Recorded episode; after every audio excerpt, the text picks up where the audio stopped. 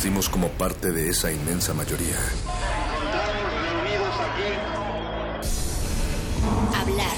Escuchar. Debatir. Proponer. Cuestionar. Está en nuestra naturaleza. Seamos instrumentos de conciencia de nuestro pueblo. Usamos el sonido porque atraviesa obstáculos. Muros. Fronteras. Nosotros somos la resistencia.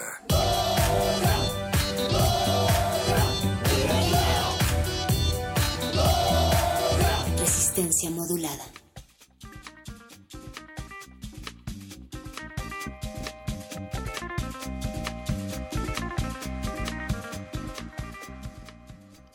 Frecuencias de bálsamos henchidas en donde ráfagas trigales ungüentan las corolas de antenas y de orejas. Buenas noches o buenas tardes, ya no lo sabemos. Esto es resistencia modulada, el lugar, la recámara, un no lugar para aurículas en donde la alegría no es que nos haya dado la cara, sino más bien la cara de una ciudad que sobrevive a pesar de la bruma tóxica que se filtra en nuestras orejas y nuestros pulmones. Su ciudad, su estación 96.1 de FM, Radio UNAM, pero no abusen. Recuerden, contrataciones para bodas, bautizos, 15 años y visas negras, Facebook Resistencia Modulada, Twitter arroba R Modulada, www.resistenciamodulada.com y radiounam.unam.mx. Natalia Luna. Perro, cálmate, estamos con tanta emoción porque ustedes no, no se han equivocado, ni se movió el dial, ni ha vuelto el invierno. Pasa que Resistencia Modulada está estrenando horario. Resistencia Modulada, la barra nocturna de Radio Universidad, llega ahora a partir de este momento para adelante a las 8 de la noche. Estaremos acompañándoles a lo largo de tres horas. Así será de lunes a viernes. Así es que bienvenidas, bienvenidos. Ya decías algunas de las redes sociales, perro muchacho, pero también nos pueden escribir a través de nuestro WhatsApp en el 55 47 76 90 81. Y quienes también están del otro lado desvelados, pero sin ojeras, es todo un equipo de producción. Está el Betoques en la producción ejecutiva. También por ahí se encuentra Lalo Luis, Never Lalo. Si no lo conocen, ya le dirán Lalo en futuras ocasiones cuando nos llamen acá a la cabina. Está José de Jesús Silva en la operación de esta cabina y por supuesto ustedes al otro lado de la bocina para acompañarse de la resistencia. Pues efectivamente, con resistencia modulada a las 8 de la noche te rinde más el día Hemos estado recibiendo muchos correos, muchos mensajes a través de nuestros de nuestras redes sociales y al parecer muchas muchas de las personas están contentas con este nuevo horario. Por favor, háganoslo saber. Recuerden que nos pueden escribir y nos pueden decir qué es lo que ustedes opinan acerca de que esta barra empiece más temprano, una hora más temprano y tenemos premios, Natalia Luna, para la primera persona que nos diga si tenemos que decir 8 de la noche u 8 de la tarde. Como estamos estrenando horario, pero también identidad sonora, tenemos algunas playeras para que ustedes que nos llamen se puedan llamar en esta nueva temporada de Resistencia Modulada una de ellas. O bien, yo decía que nos marcaran al WhatsApp, perro 55 47 76 90 81. Y si ustedes son de aquellas personas que no han escuchado Resistencia Modulada, pues les invitamos que precisamente se queden con nosotros. Esta noche tendremos a la sección de literatura, los muerde lenguas entran a las 8 de la noche, cultivo de ejercios a las 9 de la noche, que es el laboratorio sónico donde la música emergente se hace presente y finalizaremos la noche con playlist. Esta noche los muerdelenguas vienen a hablarnos acerca de poesía visual, de cosas que tienen que ver con los ojos, pero que salen a través de la boca. El Laboratorio Sónico de Cultivo de Ejercios va a tener la presencia de Candy, un proyecto de indie, dark, pop y post-punk, o eso es lo que ellos dicen, vamos a escuchar a qué suena. Pero también van a platicar con Danny Bander, esta revuelta sónica que va a estar invadiendo el laboratorio de cultivo de ejercicios y van a platicar sobre su último material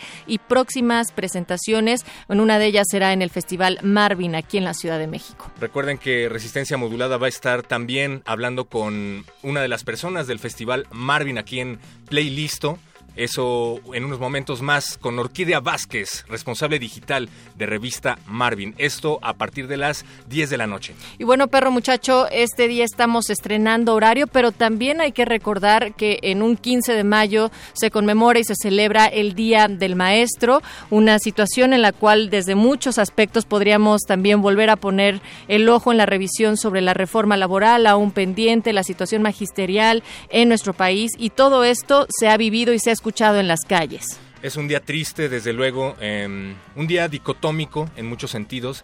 El día de hoy fue asesinado el periodista Javier Valdés Cárdenas, corresponsal de la jornada en Sinaloa y redactor del semanario estatal Río 12, con un abundante trabajo sobre narcotráfico y violencia. Fue asesinado hoy en Culiacán, informaron paramédicos de la Cruz Roja, y pues se va a llevar a cabo una serie de movilizaciones en torno a este asesinato. Aquí en Resistencia Modulada hemos abierto el espacio de manera continua y, con, y además está abierto precisamente para hablar sobre los temas periodísticos, para la libertad de expresión. Hemos mencionado además en este sentido la lucha que tiene este gremio en términos de violencia y de seguridad y defenderle a nuestro país es algo fundamental. El sinaloense se convirtió en el sexto periodista asesinado en lo que va de este año 2017. Hay que recordar, Perro, que el pasado 2 de marzo fue ejecutado Cecilio Pineda Brito, que era periodista independiente en Guerrero y colaborador de la jornada. El 19 del mismo mes en Veracruz eh, le quitaron la vida al columnista Ricardo Monluí,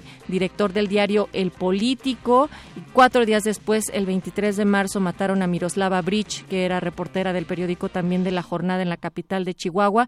Y el primero, eh, también el 14 de abril, fue asesinado en La Paz, Baja California Sur, Maximinio Rodríguez. Y el 2 de mayo, Filiberto Álvarez, reportero de Radio Morelio. Eh, Morelia, perdón, eh, no, corrijo, fe de ratas, Morelos. Y con esto, reiteramos, eh, no se mata la verdad matando periodistas y desde aquí también nuestro rechazo a la violencia en contra de los periodistas en nuestro país. Rechazo y condena enérgica. Hay que aprovechar también para en decir que Resistencia Modulada estrenará próximamente una sección con periodistas de a pie, a quienes les mandamos un fuerte abrazo. Ellos ya están movilizándose, estarán platicando con nosotros acerca de estos temas, Natalia. Sí, el, el día de mañana. Mañana tenemos la, eh, digamos, oportunidad de platicar con periodistas de a pie, no solamente en esta colaboración que ahora hará Resistencia Modulada para entregarles eh, digamos, los temas de investigación y periodismo en colaboración con RM, sino también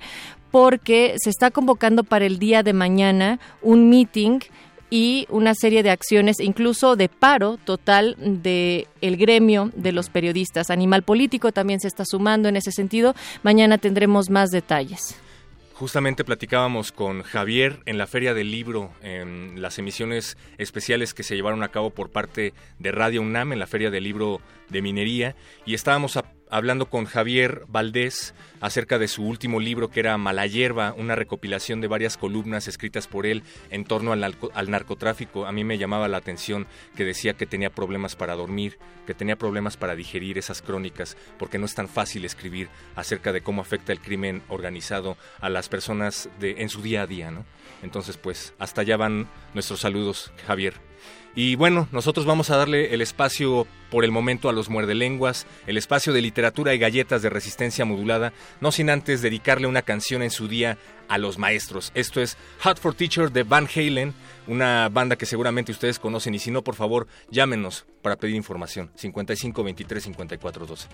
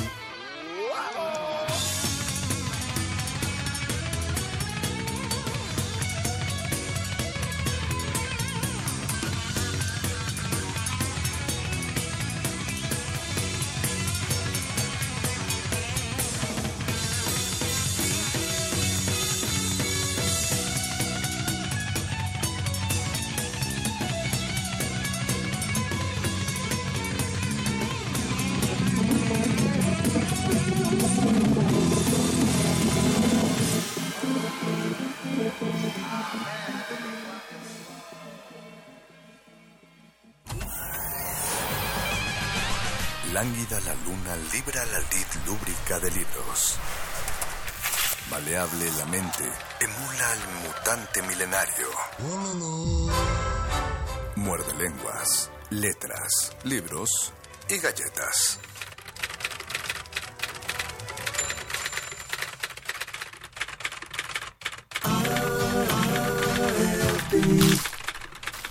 Muerde lenguas. Lenguas.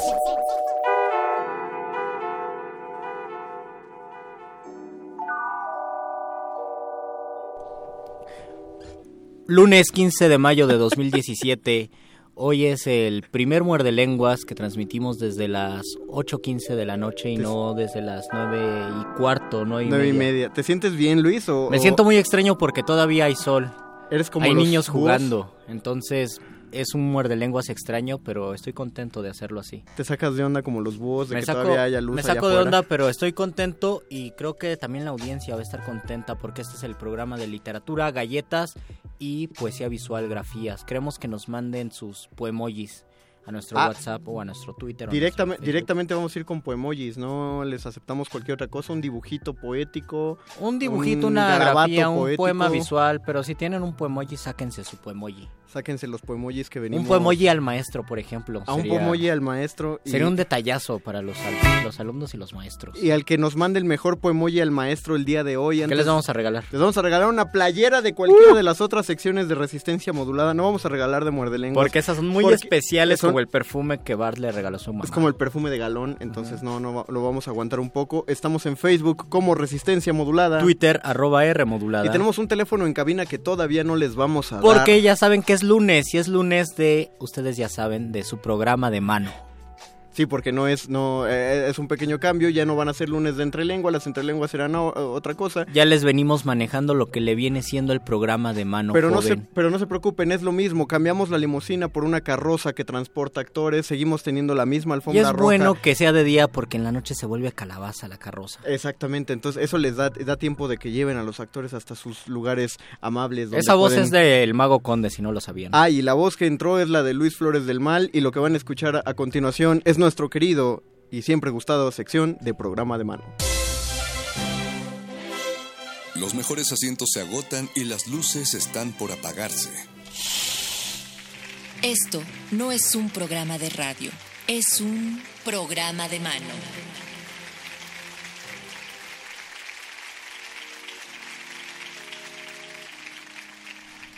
Y regresamos, ya estamos en el programa de mano, de, vimos bajar eh, a nuestra invitada de lujo de esta noche de la carroza, llegué- cruzar la alfombra roja y llegar hasta la cabina. Olivia Lagunas, bienvenida, qué bueno estás aquí. Gracias por invitarme. No, no, gracias por llegar hasta la cabina de Radio Nam, qué bueno que, que viniste a este nuevo horario a estrenar la sección de Muerde Lenguas, Letras, y Libros, a Galletas. estrenar el programa de mano, además. Qué increíble, muchas gracias. No, Qué honor. gracias por venir. Tú vienes a hablarnos acerca de la obra de Jacinto, Jacinto y Nicolás. ¿no? Así De es. Jacinto y Nicolás a Jacinto y Nicolás. Así es. Cuéntanos, ¿qué es Jacinto y Nicolás? Jacinto y Nicolasa es una obra de Camila Villegas que está dirigiendo Alberto Lomnitz y que estamos empezando nuestra cuarta temporada en la teatrería. Ok, eh, ¿Es cuarta temporada en la teatrería o porque No. la he visto en varios espacios y dije, órale, ya No, tiene no. un montón de temporadas No, es eh, la cuarta vez que, que presentamos la obra y por primera vez en la teatrería. en la sala B de la teatrería. Así es. Que está ubicada en Tabasco 130, y- no, 152, 132. Ahorita les doy bien el dato. Es en la Roma Norte. Yo se los Así doy. es. No te preocupes. ¿De qué trata Jacinto y Nicolás? Mira, eh, Camila Villegas, nuestra dramaturga, hubo una época en la que vivió en la Sierra de Chihuahua. Y ahí obviamente convivió con muchísimas personas que, y ella quedó fascinada con la manera de ver la vida de los rarámuris y empezó a escribir varios relatos al respecto y escribió una, un primer monólogo que se llamaba Los lunes de Jacinto. Eh, este monólogo fue escogido para el Drama Fest del 2013, me parece. Y eh, después, cuando quisieron hacer un espectáculo más grande, escribió un segundo monólogo para una mujer que se llamaba Nicolás Azueña. Ok. Cuando llaman a Alberto Lomnitz a dirigir esto, él decide cuestionar los dos eh, monólogos y hacer una obra completa. Ah, ok, eh, pero eh, esa, ¿esa adaptación la hizo directamente el director o volvieron a, a pedir a la dramaturga que interviniera? pues lo hicimos entre los cuatro. Ok. Afortunadamente, eh, Camila es una persona bastante flexible en ese sentido y creativa también, y ahí lo hicimos entre los cuatro. ¿Y la, y la historia que trata? La... La historia de los lunes de Jacinto, Ajá. que en esta obra la interpreta Bernardo Velasco y después la interpretará Luis Eduardo G, que se va a integrar después, eh, es la historia de un hombre que mata a su compadre mientras están borrachos. Ok. Y entonces, en este sentido de justicia que tienen los Raramuris, él va a entregarse, pero cuando llega a averiguaciones previas allá en Krill le dicen que, pues, que no hay juez y que si quiere puede regresar el siguiente lunes. y así lo traen de lunes en lunes y lunes y pasan los años, etcétera, etcétera, etcétera. Eh, en la obra descubrimos por qué mata al compadre, no nada más es porque se pasó No, de tesguino. No, nada más porque se, enojaron y ya. nada más se emocionó y ya. Eh, y también en que se desarrolla toda esta trama de él estar buscando su sentido de justicia personal. Eh, y la historia de Nicolás Azueña es la historia de una mujer a la que le secuestran a su hijo. Se, la, se, se lo secuestran sicarios del narco eh, y es ahora sí que su vía crucis de todo el tiempo de estar buscando a su hijo hasta que lo encuentra. ¿Y de, en qué, de qué manera conviven los dos personajes? Mira, yo, yo sé que esto no existe, pero yo digo que esto, o sea, no son dos monólogos, es como un biólogo. Porque de alguna manera el montaje está hecho para que estén los dos, estén los dos monólogos Ah, ajá. entrelazados al mismo tiempo, cada uno en su historia, pero no, o sea, O sea, ve- vemos las dos historias que pasan de manera paralela, ¿no? Así no es, que se crucen, no, no, No se encuentran. Pues digamos que como en la dimensión desconocida de repente Ajá. ahí así nos tocamos, como viajeros en el tiempo. ya. O sea, ahí, eh, el- eh, uno entra en la convención escénica de que comparten escenario, pero no puede que no compartan el tiempo propiamente. Así es. Ok, y el espacio Además, de en ambas historias existe la idea de la justicia, de la búsqueda. Así es. es- eh, Camila nos contaba, o sea, desde que empezamos a hacer la obra, nos contaba que los rara- raramuris tienen una manera de ver las cosas muy particular. Por ejemplo, cuando se encuentran en la calle, no se preguntan cómo estás, sino se preguntan qué soñaste. Oh, Eh, eh, que en raramuri se dice piririmuri, ¿no? Piririmuri. Y entonces, a partir de, de eso, ellos explican todo, ¿no? Eh, a partir de sus sueños, ah, si soñaste ranas es que va a llover, si soñaste esto quiere decir esta otra cosa. Y, y siempre además hacen una acotación respecto a cómo se siente su corazón respecto a eso, ¿no? Oh. Ah, Ah, pues soñé esto y mi corazón se siente así. O sea que no, no son como los chilangos que preguntamos cómo te va esperando que el otro no nos cuente sus problemas. Bien, gracias y a ti igual. Igual, Está y ya bien. es lo Todo que bien. todo, todo bien, todo bien, que no esté llevándola. ¿Qué? Órale, y, y eso se los platicó, eh, hicieron alguna especie de trabajo de campo, fue plática de la Fue por la experiencia de la autora entonces de... Ajá, y cada uno de nosotros hizo su investigación Ujú. Ujú. eh, respecto a poder caracterizar a estos personajes, ¿no? Ella, por ejemplo, tiene una comadre allá, que pudimos hablar con ella por teléfono, y además ella nos pasó documentales y cosas que le parecieron pertinentes, ¿no? Y nosotros cada uno buscamos lo nuestro. En realidad, Yo creo que es importante sí serle fiel a los personajes, pero también yo creo que la obra no es un catálogo de Discovery Channel donde decimos, ah, mira, pues este, Resulta los- que la cultura ajá, de los, los raramuris viven así, comen así, se sientan así, sino que son seres humanos. Hay, creo que hay una visión muy edulcorada del indígena en este país. Ujú. Todos son muy buenos y entonces no sienten cosas feas. Al- alguien decía que es como una culpa eh, Social, Ajá, ajá. exactamente. Claro. Y lo que, o sea, no es que se desmitifique eso, pero de alguna manera es algo muy, muy, muy humano, ¿no? O sea, este hombre termina matando a su compadre porque hace una fregadera, ¿no? O sea, Y no nos dijo cuál fregadera era. y esta mujer, claro que este que desea encontrar a su hijo, pero por otro lado le mueve mucho que su hijo ya ande en malos pasos, ¿no? Esta visión de la madre abnegada por absolutamente, o sea, que va a soportar Y que también es un tema delicado, Claro. verle el lado, digamos, difícil en una situación de violencia desde la misma persona, donde no todo está bien, no somos personas eh, que nos vulneran o, o víctimas, sino también entramos en un doble juego, tal vez porque somos humanos al fin de cuentas. Tal cual. Yo creo que de las cosas, socialmente hablando, de Sí. las cosas que plantean más fuerte la obra, es que estas personas pasaron de ser víctimas a victimarios. ¿no? Mm. Eh, el narco y la situación de nuestro país es tan terrible que ya ha llegado a estos lugares donde no llegaba nada ni nadie. ¿no? Y eh, yo creo que si para todos eh, la justicia nunca es expedita, para ellos muchísimo menos.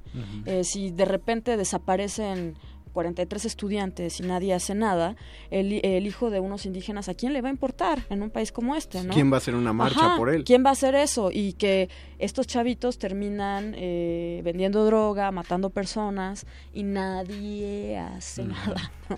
En cuatro temporadas ya deben haber sacado una buena cantidad de anécdotas de, de respuesta del público. ¿Cómo les ha ido con él? Eh, ¿Han podido convivir con eh, cómo se catartiza la audiencia? Sí. Mira, eh, para no para no asustar a la audiencia y decir, no, híjole, esto va a estar más denso que atole de guayaba. eh, la obra está escrita magistralmente por Camila y tiene, y muy bien dirigida también magistralmente por Alberto Lomnitz, y tiene momentos muy luminosos y sobre todo muy cómicos. Entonces, eh, no crean que van a ir O a sea, nada no más. es para estar siempre al borde del- de la No, no, silla no. temblando. No, para nada. Yo creo que es inevitable que sean temas que- donde la gente, pues, de alguna manera se lo puede pasar mal, pero yo creo que más bien tiene que ver con la reflexión y las cosas que no queremos ver. Sí, claro. Y que a claro. veces el teatro es una de sus obligaciones, más en un país del tercer mundo, que se tiene que enseñar, ¿no? O sea, si viviéramos, no sé, si fuéramos suecos, pues solo podríamos hablar de la oscuridad del corazón, pero aquí sí se tienen que tocar temas, pues, que nos atañen, ¿no? Como termómetro social es su deber. Así es. Y mira, yo lo, lo que te puedo decir es que nosotros empezamos a hacer esta obra en el 2014. Y en el 2014 estaba todo esto de la, mm, lo de Michoacán, lo de las... em, ¿Las autodefensas? Exactamente. Sí. Entonces, la historia de Jacinto pegaba mucho, muchísimo, porque era pues este hombre que toma justicia por su propia mano. Claro. Y poco tiempo después pasó lo de los 43. Entonces, En la- exactamente, la historia de Nicolasa cobró una relevancia absoluta, porque es una mujer buscando a su hijo, que además en el camino encuentra otros muertos, encuentra cadáveres chamuscados, o sea, muchas cosas que es lo que está, ¿no? Y yo creo que de las funciones más fuertes que nos ha tocado fue una que dimos especial en el Instituto de Biomédicas en la UNAM. Ok. Porque creo que la UNAM, eh, ahora sí que pues... ya que estoy aquí, ¿verdad? El cebollazo. El cebollazo. No, pero sí, creo que hay muchísimo más conciencia de todo, de clase, de la situación. Y la gente, yo creo que nunca habíamos estado en una función donde absolutamente casi todo el público estaba berreando. ¿no? Eh, eso es como de las anécdotas que... Oh. Y también cuando fuimos a Portugal, fuimos a Portugal el año pasado y... Les llevaron un pedacito de México. Sí, y la verdad es que... Una probada de un México que no se conoce. Sí, este, también la gente salió muy tocada, ¿no? Porque, ¿cómo? ¿Esto pasa? ¿Es en serio? ¿Es verdad? Sí, claro, por supuesto, ¿no? Oh, vaya, uno, uno se imaginaría por el título una cosa muy distinta. Es lo, Sí. es lo bueno, es este un, un buen... eh, requerimiento de un título que, que no te dé todo o muchas veces que no te dé nada, simplemente que sea fácil de recordar y que te dé un impacto. Claro. Y en este caso son dos nombres, lo cual ya está hablando del asunto de evitar la invisibilización de, de estos sujetos. Así es. Eh, vamos a dar coordenadas a la gente. ¿Dónde es esta cuarta temporada de nuevo? Eh, Esta cuarta temporada se está presentando los sábados a las 7 de la noche en la teatrería que se encuentra en la calle Tabasco. Este, no me sé exactamente el número ahorita en este momento. 152, ya lo encontré. 152, excelente. Y vamos a estar hasta el último fin de semana de junio.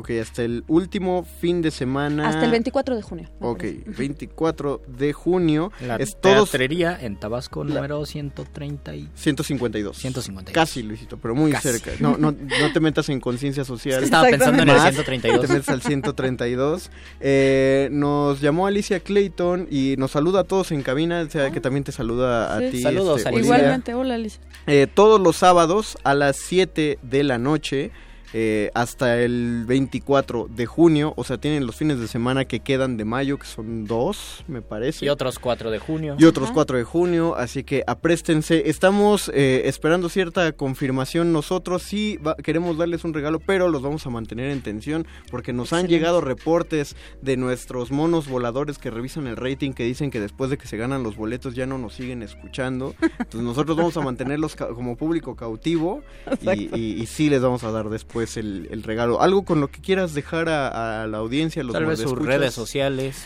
Eh, eh, tanto la compañía como la obra tienen Facebook y Twitter. Ajá. Eh, yo pues soy un ser humano que no usa redes sociales. Tengo Instagram por ahí, por si quieren. Eh, pero mm, pues nada, vayan y suena súper choteado, pero también estaría bueno que escribieran o que sí, que escribieran las personas que ya la han visto, Ah, porque muy bien. Ah, eh, sí, sí, eh, la sí. verdad es que con lo que hemos llenado las temporadas ha sido con eso.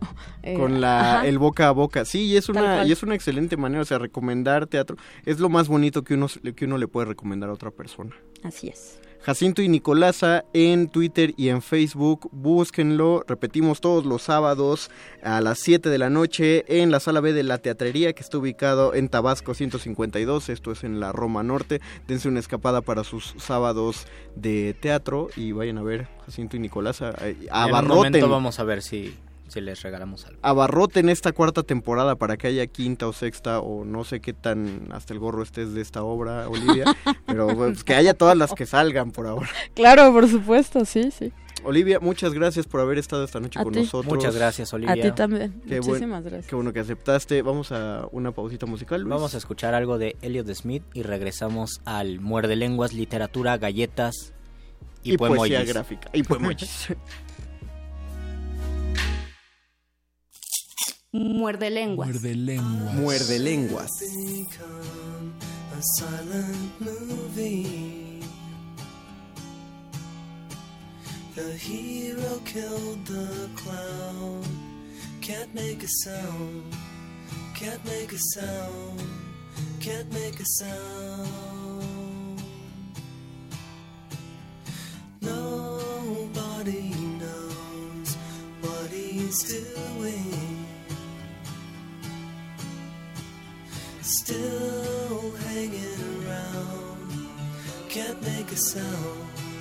Can't make a sound. Can't make a sound. Can't make a sound. The slow motion moves me. Monologue means nothing to me.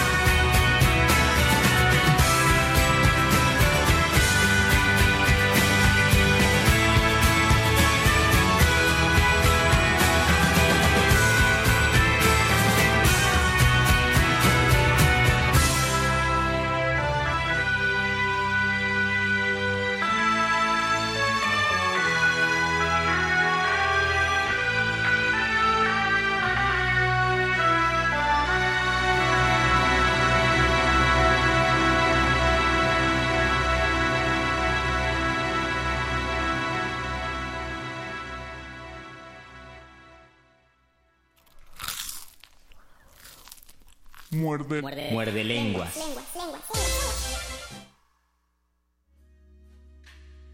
Esto es el Muerde Lenguas, el programa de literatura, galletas y poemojis. Perdón que diga esto. eh, ¿Qué ya- pasó? Hay, hay gente que nos está pidiendo que por qué ahora no hicimos la transmisión en vivo. Pensamos que Muerde TV debería eh, mantenerse durante los miércoles, ya que si ustedes piden que sea ambos días, pues escríbanlo en Facebook Resistencia Modulada. Díganlo en Twitter, arroba R Pero, sí. pero sí deberían ver la cara de Luisito. Está totalmente desorientado por empezar tan temprano. Estoy desorientado y además no sé muy bien qué ocurre conmigo, con mi metabolismo. Es como cuando los gallos cantan más temprano, cuando ajustan el horario de verano. Queremos Es que saber... se le nota, se te nota cuando, Sí. habla- cuando uno habla contigo. Bueno, Eh, pero mientras, mientras uno se acostumbra, yo quiero pedirle a la audiencia Pídele a la audiencia. que nos manden un poemoji. Es Ah, decir, sí. que nos manden un poema escrito con emojis o más emojis que palabras al, a ver si me acuerdo, 55 47 76 90 81. 55 47 76 9081. Como ya se comunicó 5130, saludos. Hola 5130. Es raro escucharlos cuando aún no anochece, pero sea Sí, bienvenido el nuevo horario. Sea bienvenido. Y Fátima, nuestra querida Hola, Fátima, nos Fátima dice, Narváez. 8 de la noche, se supone que las 8 ya pasan a ser noche. Quiero mi playera. Pues Fátima, mándanos tu poemoji. Sí, eh, las playeras son para la gente que, para los dos mejores poemojis al maestro.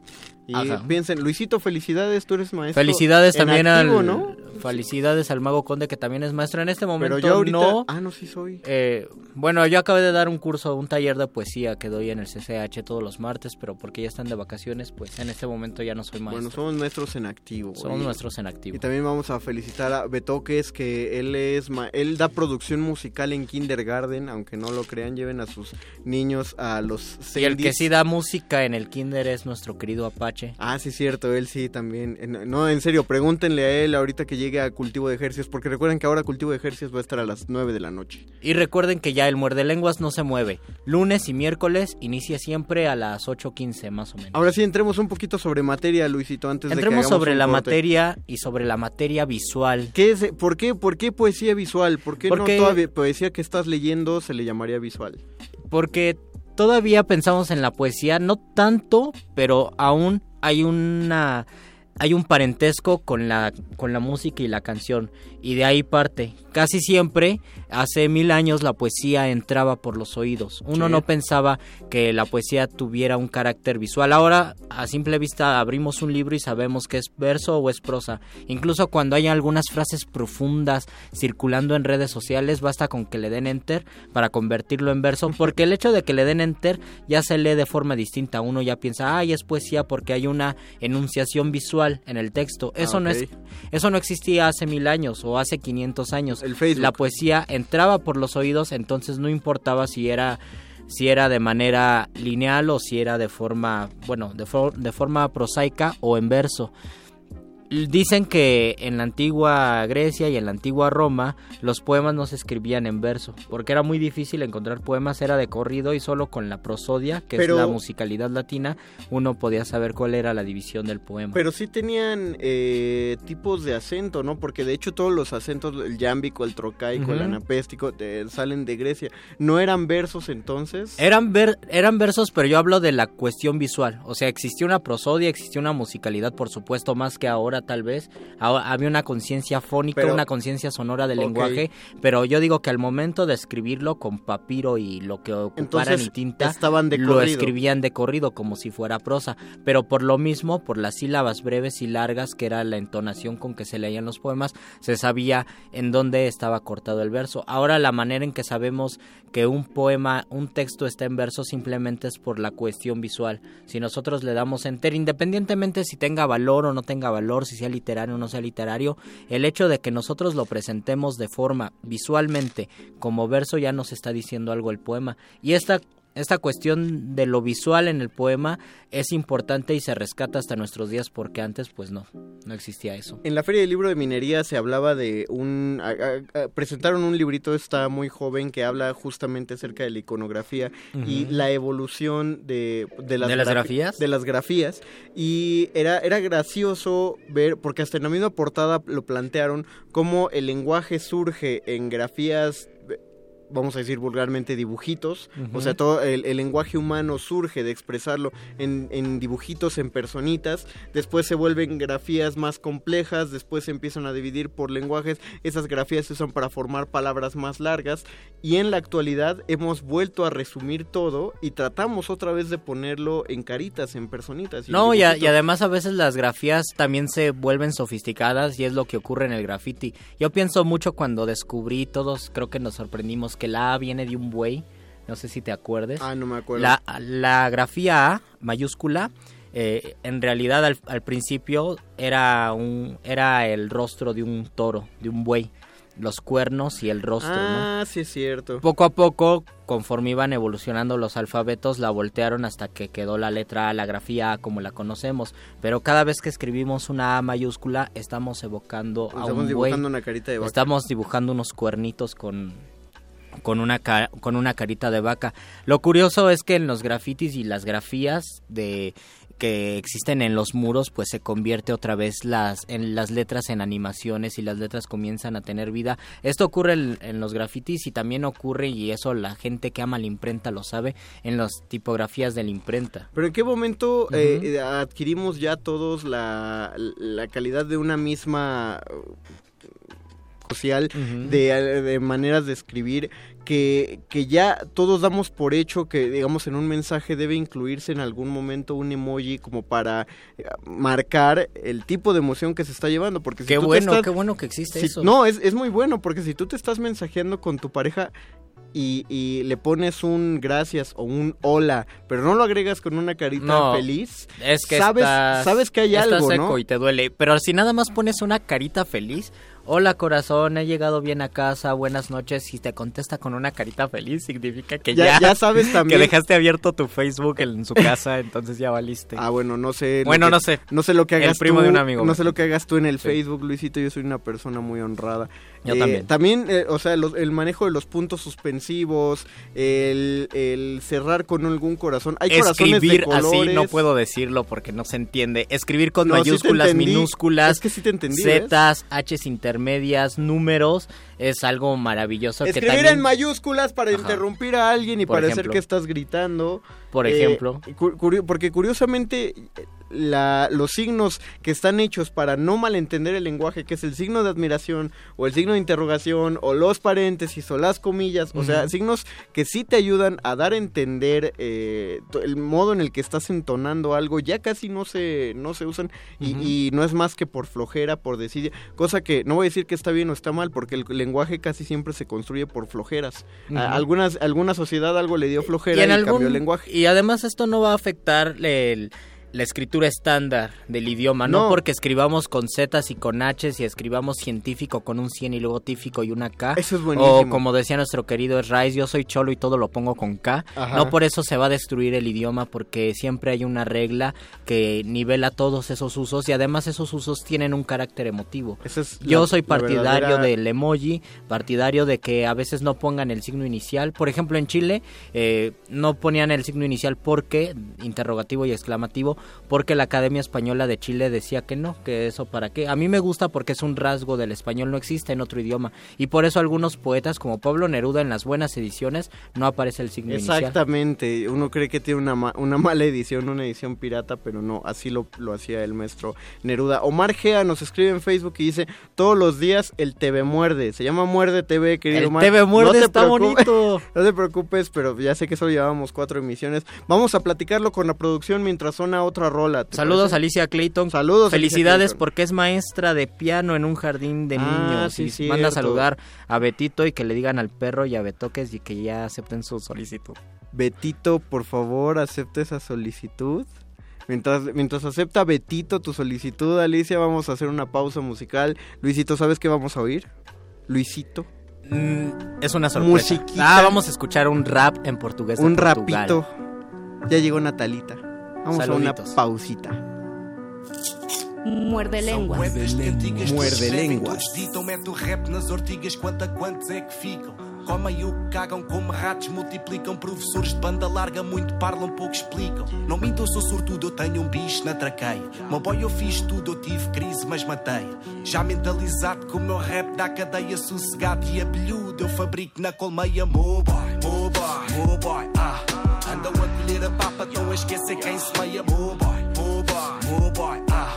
Falam mais do toque, comem, querem tudo, coisa feia, mo boy, mo boy, mo boy, ah. Não vês discriminação, eu tenho um gato na alcateia, mo boy, mo boy, mo boy, ah. Isto é Madonna 75, bravo, ah. Punho de rapagem é rodagem para o meu clipe. Estou a incendiá-la e estou a girá-la para o pita. Bombas entaladas e encalhadas no teu esfíncter. Cada bafo uma granada, os meus neurónios chamam Hitler. Mangas entalados e agarrados pela aranha. Sem problemas com inveja, eu digo fuck para quem tenha mo boy, mo boy. Querem que eu faça a marmita para ficar fechada à espera da visita. Estão a pôr olhos na mira para ver quem é que. Agora pisa a linha, levas bala e não é pouca. Vou contando umas mentiras para ver no que é que dá. Bem na palhota com a minha palha na boca, motherfucker. Já tinham avisado, eu sou passagem sem cedência. Teu pai olha de lado, eu tenho o bairro na aparência. Ok, um dois, um dois, eu vou falar para a concorrência. Vês alguém com flow parecido, não é baita, é influência. Ai meu Deus do céu, que o Dilas um dia tá preso. Toda a flor que oferece à querida acaba por lhe dar cabeças. Rap sem comparação ao rap para comprar a prima, sempre a torcer o cartão. Fumo mesmo à moda antiga, mais magrinho, há quem diga. Para quem me conhece, eu tô mais nem menos concentrado desde que o caixa duplicou.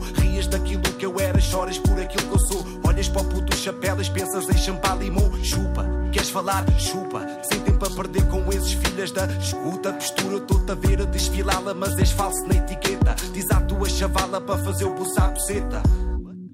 Hã? Não. Este gajo não me disse isto. A tua chavala para que. Não, isto não foi assim. Tu queres é resposta, mas vale uma aposta que eu já estou. A vê-las passar com a peida nas costas. Tu estás com grana no Visa, tu vens a tapas a nota. Mas sempre que alguém te pisa, só sai com merda na bota. Estou-te a ver à cambalhota, mas eu não. Eu estou-te a ver com risotas, boy, eu não.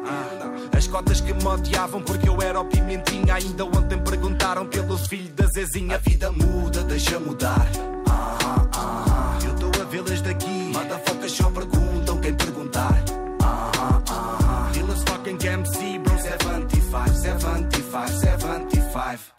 75, 75. Yeah, 75, 75. 75, 75. 75 got you smoking that shit. Move boy, move boy, move boy. Move boy, move boy, move boy. Move boy, move boy, move boy. Move boy, move boy, move boy.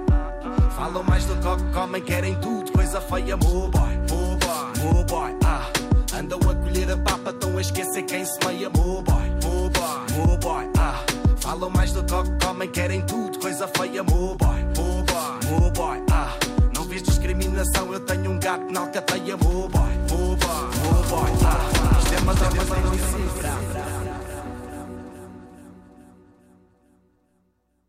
Muerde, muerde, muerde. Muerde lenguas, muerde lenguas.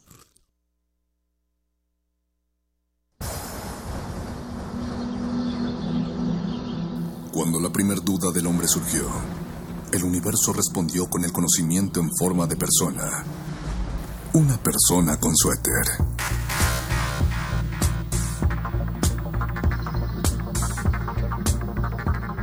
Es la hora de la iluminación con el doctor Arqueles.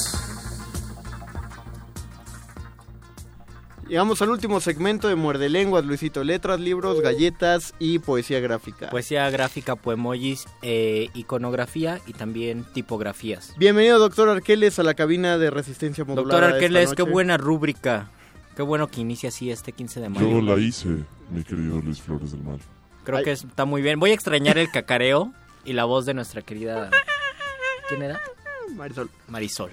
Yo, yo haré los cacareos ahora, Luis Flores Ajá. del Mal. Recuerden que todavía tenemos dos playeras para regalar y ustedes no nos han mandado sus poemojis. Tienen que mandarnos un poemoji, un poema con emojis donde combinen versos, poemojis. Nos pregunta también Mephisto que si se podría hacer las flores del mar con, con emojis. Me parece que el emoji es un lenguaje diferente donde no se puede traducir exactamente todo, pero algunas cosas sí. Y en algunos casos el emoji sirve para dar, para plantear dos o tres posibilidades de interpretación. Eso es lo bonito del poemoji, según yo.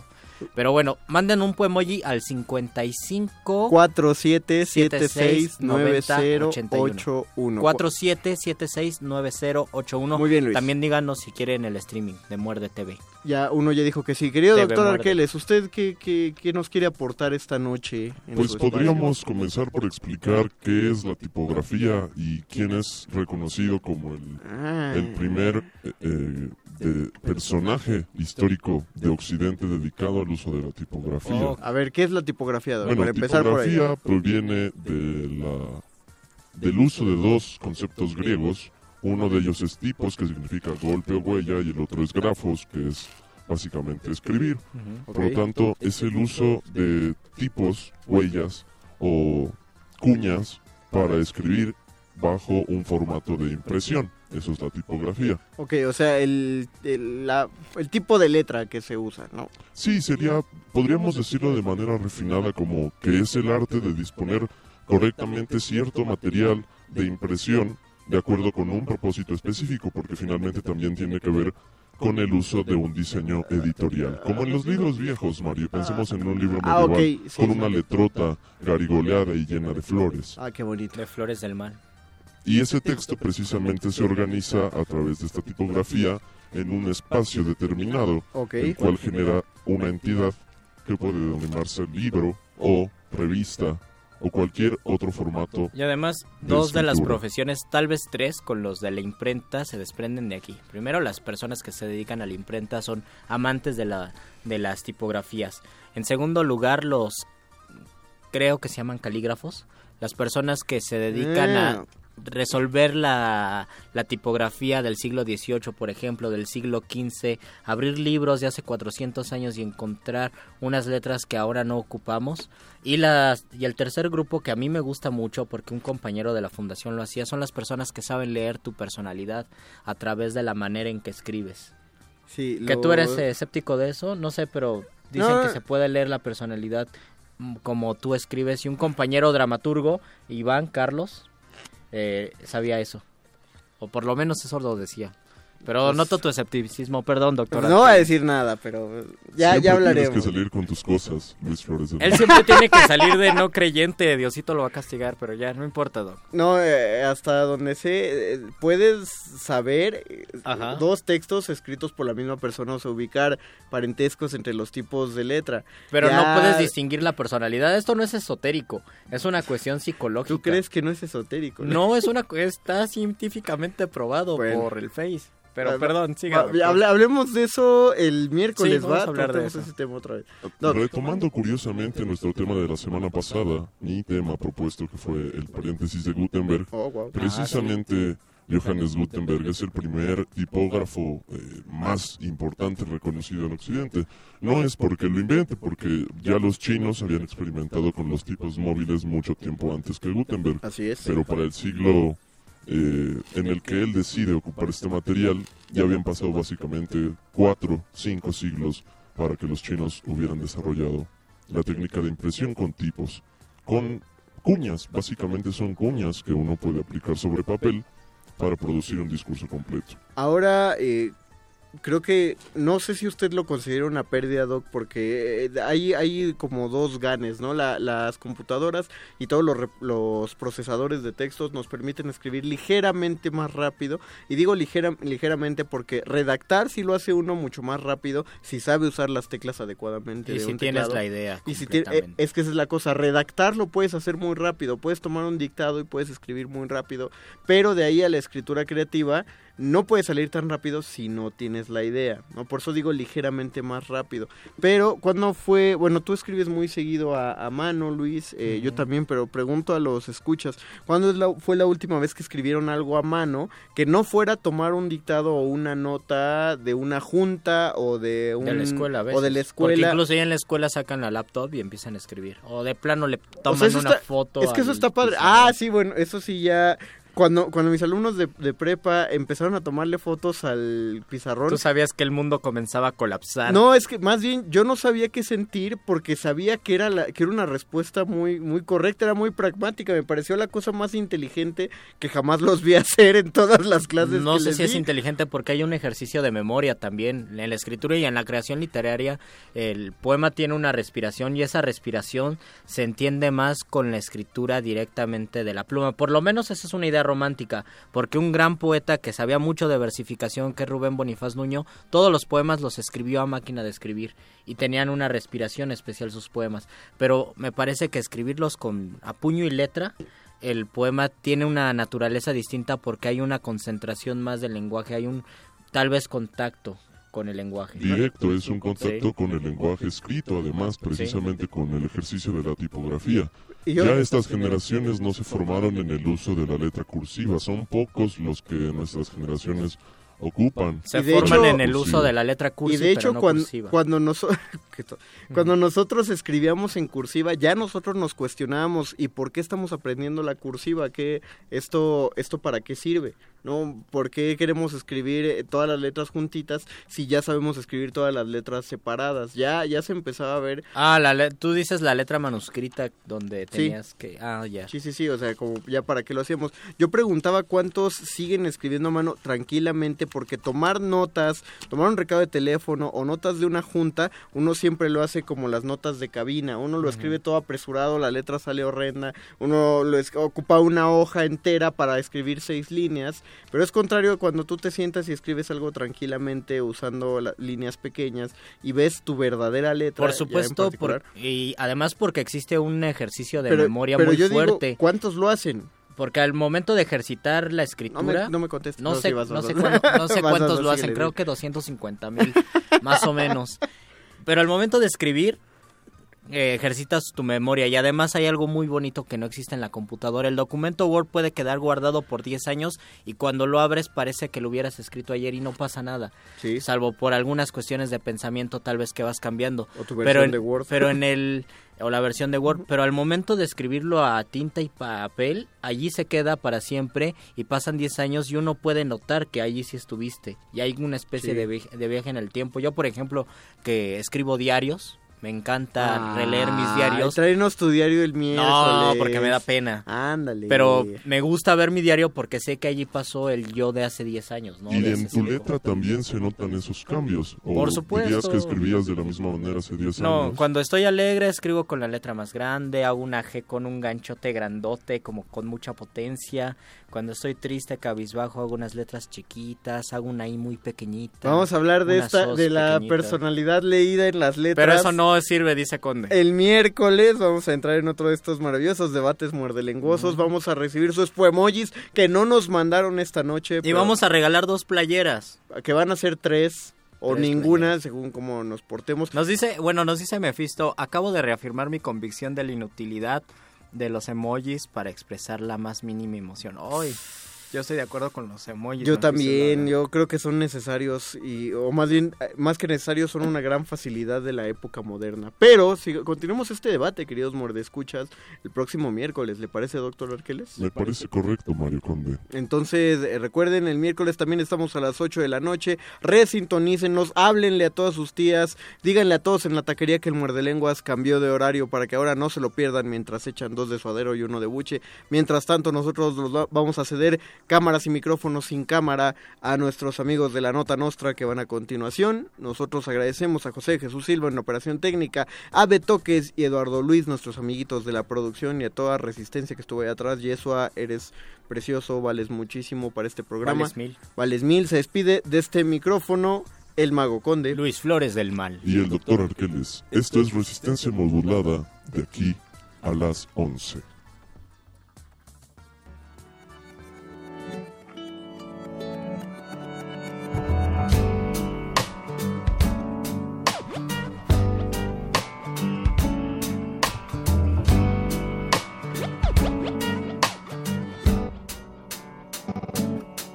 Que viva la ciencia, que viva la poesía, que viva siento mi lengua cuando tu lengua está sobre la lengua mía. El agua está en el barro, el barro en el ladrillo, el ladrillo está en la pared y en la pared tu fotografía. Es cierto que no hay arte sin emoción y que no hay precisión sin artesanía, como tampoco hay guitarra sin tecnología, tecnología del nylon para las primas, tecnología del metal para el clavijero, la prensa, la gubia y el barniz, las herramientas del carpintero. Cantautor y su computadora, el pastor y su afeitadora, el despertador que ya está anunciando la aurora y en el telescopio se demora la última estrella. La máquina la hace el hombre y es lo que el hombre hace con ella.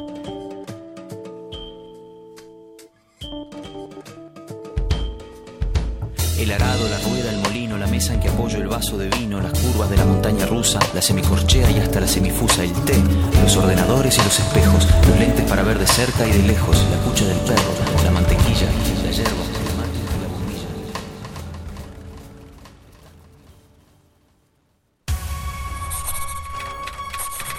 Los locutores del muerde lenguas se quieren deslocutor y muerde lenguarizar.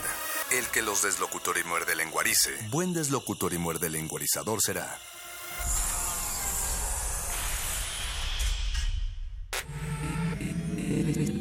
Resistencia modulada. La noche modula. La radio resiste. En la próspera tierra de XEUN, los sonidos conviven pacíficamente en un utópico flujo de ideas. Hasta que sus transmisiones son amenazadas por el silencio. Radio UNAM te invita a celebrar su 80 aniversario con el radioteatro XEUN, viaje mágico y radiofónico. Miércoles 14 de junio, 5 de la tarde. Sala Julián Carrillo de Radio UNAM, Adolfo Prieto 133, Colonia del Valle. Entrada libre. El cupo es limitado. El cuadrante espera por ti. Radio UNAM. La Secretaría de Cultura presenta Stanley Kubrick, la exposición. Más de 900 piezas entre fotografías, objetos personales, guiones y vestuarios originales que revelan aspectos del proceso creativo del cineasta, así como sus aportaciones al séptimo arte, además de una retrospectiva integrada por todas las películas de este icónico director. Hasta el 30 de julio en la Galería de la Cineteca Nacional, Avenida México Coyoacán 389, Colonia Joco, Ciudad de México. Secretaría de Cultura. Procedente de Sudamérica, llegó un ciclón. Un torbellino tribal, psicodélico y provocador que entra por los oídos y sana el alma. El Festival Intersecciones trae para ti la música de Kekoyoma. Viernes 19 de mayo, 21 horas. Sala Julián Carrillo de Radio UNAM. Entrada libre. Ven, libérate. Sana tu interior.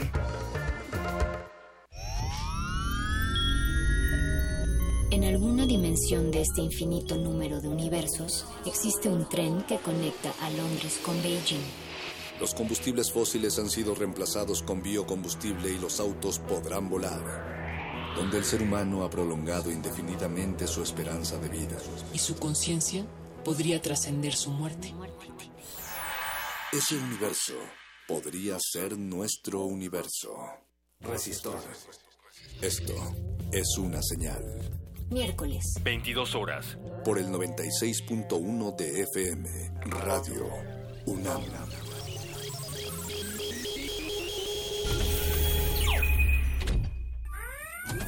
Interrumpimos lo que sea que esté haciendo para traerle este corte informativo. La, la nota nostra. El último lugar para informarte.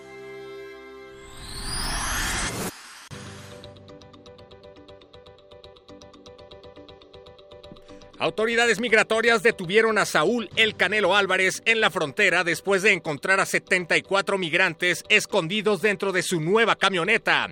Aún no se sabe la situación legal del Canelo, pero la policía ya investiga la desaparición de 10 de los 74 migrantes. Equipos de búsqueda ya se encuentran trabajando en la zona de los asientos traseros para encontrar a esos 10 migrantes desaparecidos dentro de la camioneta. Las autoridades piden paciencia ya que el proceso de búsqueda podría llevar meses. Solo hay 10 de esas camionetas en el mundo, ¿sabían? Ciberataque a nivel mundial estilo Mr. Robot. Más de 200.000 computadoras en más de 150 países han sido infectadas durante el histórico ataque cibernético mundial que inició el pasado viernes. Al parecer, el desastre se produjo luego de una sobresaturación de peñabots en la red. Expertos afirman que a pesar de no saber a qué nos enfrentamos, es momento de estrellarse las cabezas unos contra otros y sacarse los sesos. Al respecto, Andrea Legarreta afirmó que el ataque cibernético no nos afecta porque no somos luchadores de la AAA. Guachicoleros registran nuevo partido político ante el Instituto Nacional Electoral. Los guachicoleros, criminales dedicados al robo de combustible y que ya se han enfrentado con el ejército en varias ocasiones, han decidido que la forma más eficaz, rápida y segura de robar hidrocarburos es hacerlo como los políticos. Los guachicoleros descubrieron, sin embargo, que registrar un nuevo partido ante el INE es carísimo, por lo que ya analizan la posibilidad de comprar un partido ya establecido. En otras noticias, el PRI anunció que pronto cambiará su nombre a Partido Guachicolero Revolucionario Institucional. El priista Alfredo del Mazo anunció romance con Carmen Salinas para avanzar en las encuestas. A unas semanas de los comicios para gobernador en el Estado de México, el candidato del PRI, Alfredo del Mazo, sigue abajo en las preferencias, por lo que como parte de una desesperada estrategia de campaña, anunció a Carmen Salinas como su nueva pareja sentimental y nueva versión de la gaviota. Del Mazo comentó que sabe que su relación será criticada porque la señora tiene 80 años, pero aseguró que en campaña lo más importante es el amor. El amor heterosexual y ganar las campañas. En un acto de cinismo o por hacerse el payaso, ha prometido del mazo acabar con el priismo. Quienes son del masoquismo partidarios tendrán gana de mirar en su mañana más casos de corrupción y vender a la nación por tarjetas del Soriana.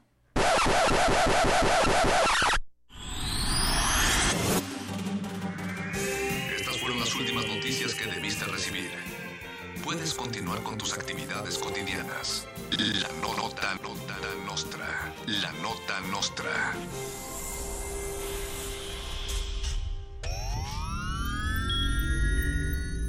Tienes las ideas, tienes el talento, tienes la disposición, pero te faltan los medios.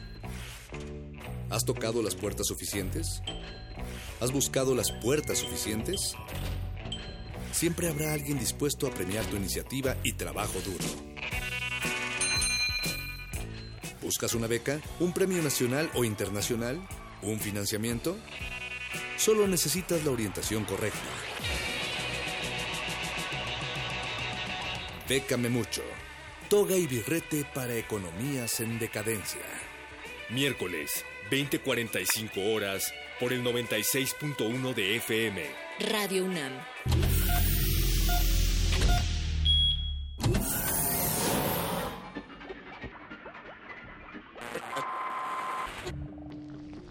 Entre los brotes culturales silvestres y la hidroponía acusmática se encuentran las conversaciones cantadas.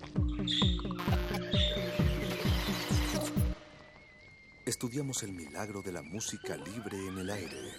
Cultivo de hercios. Frescura en la flora musical.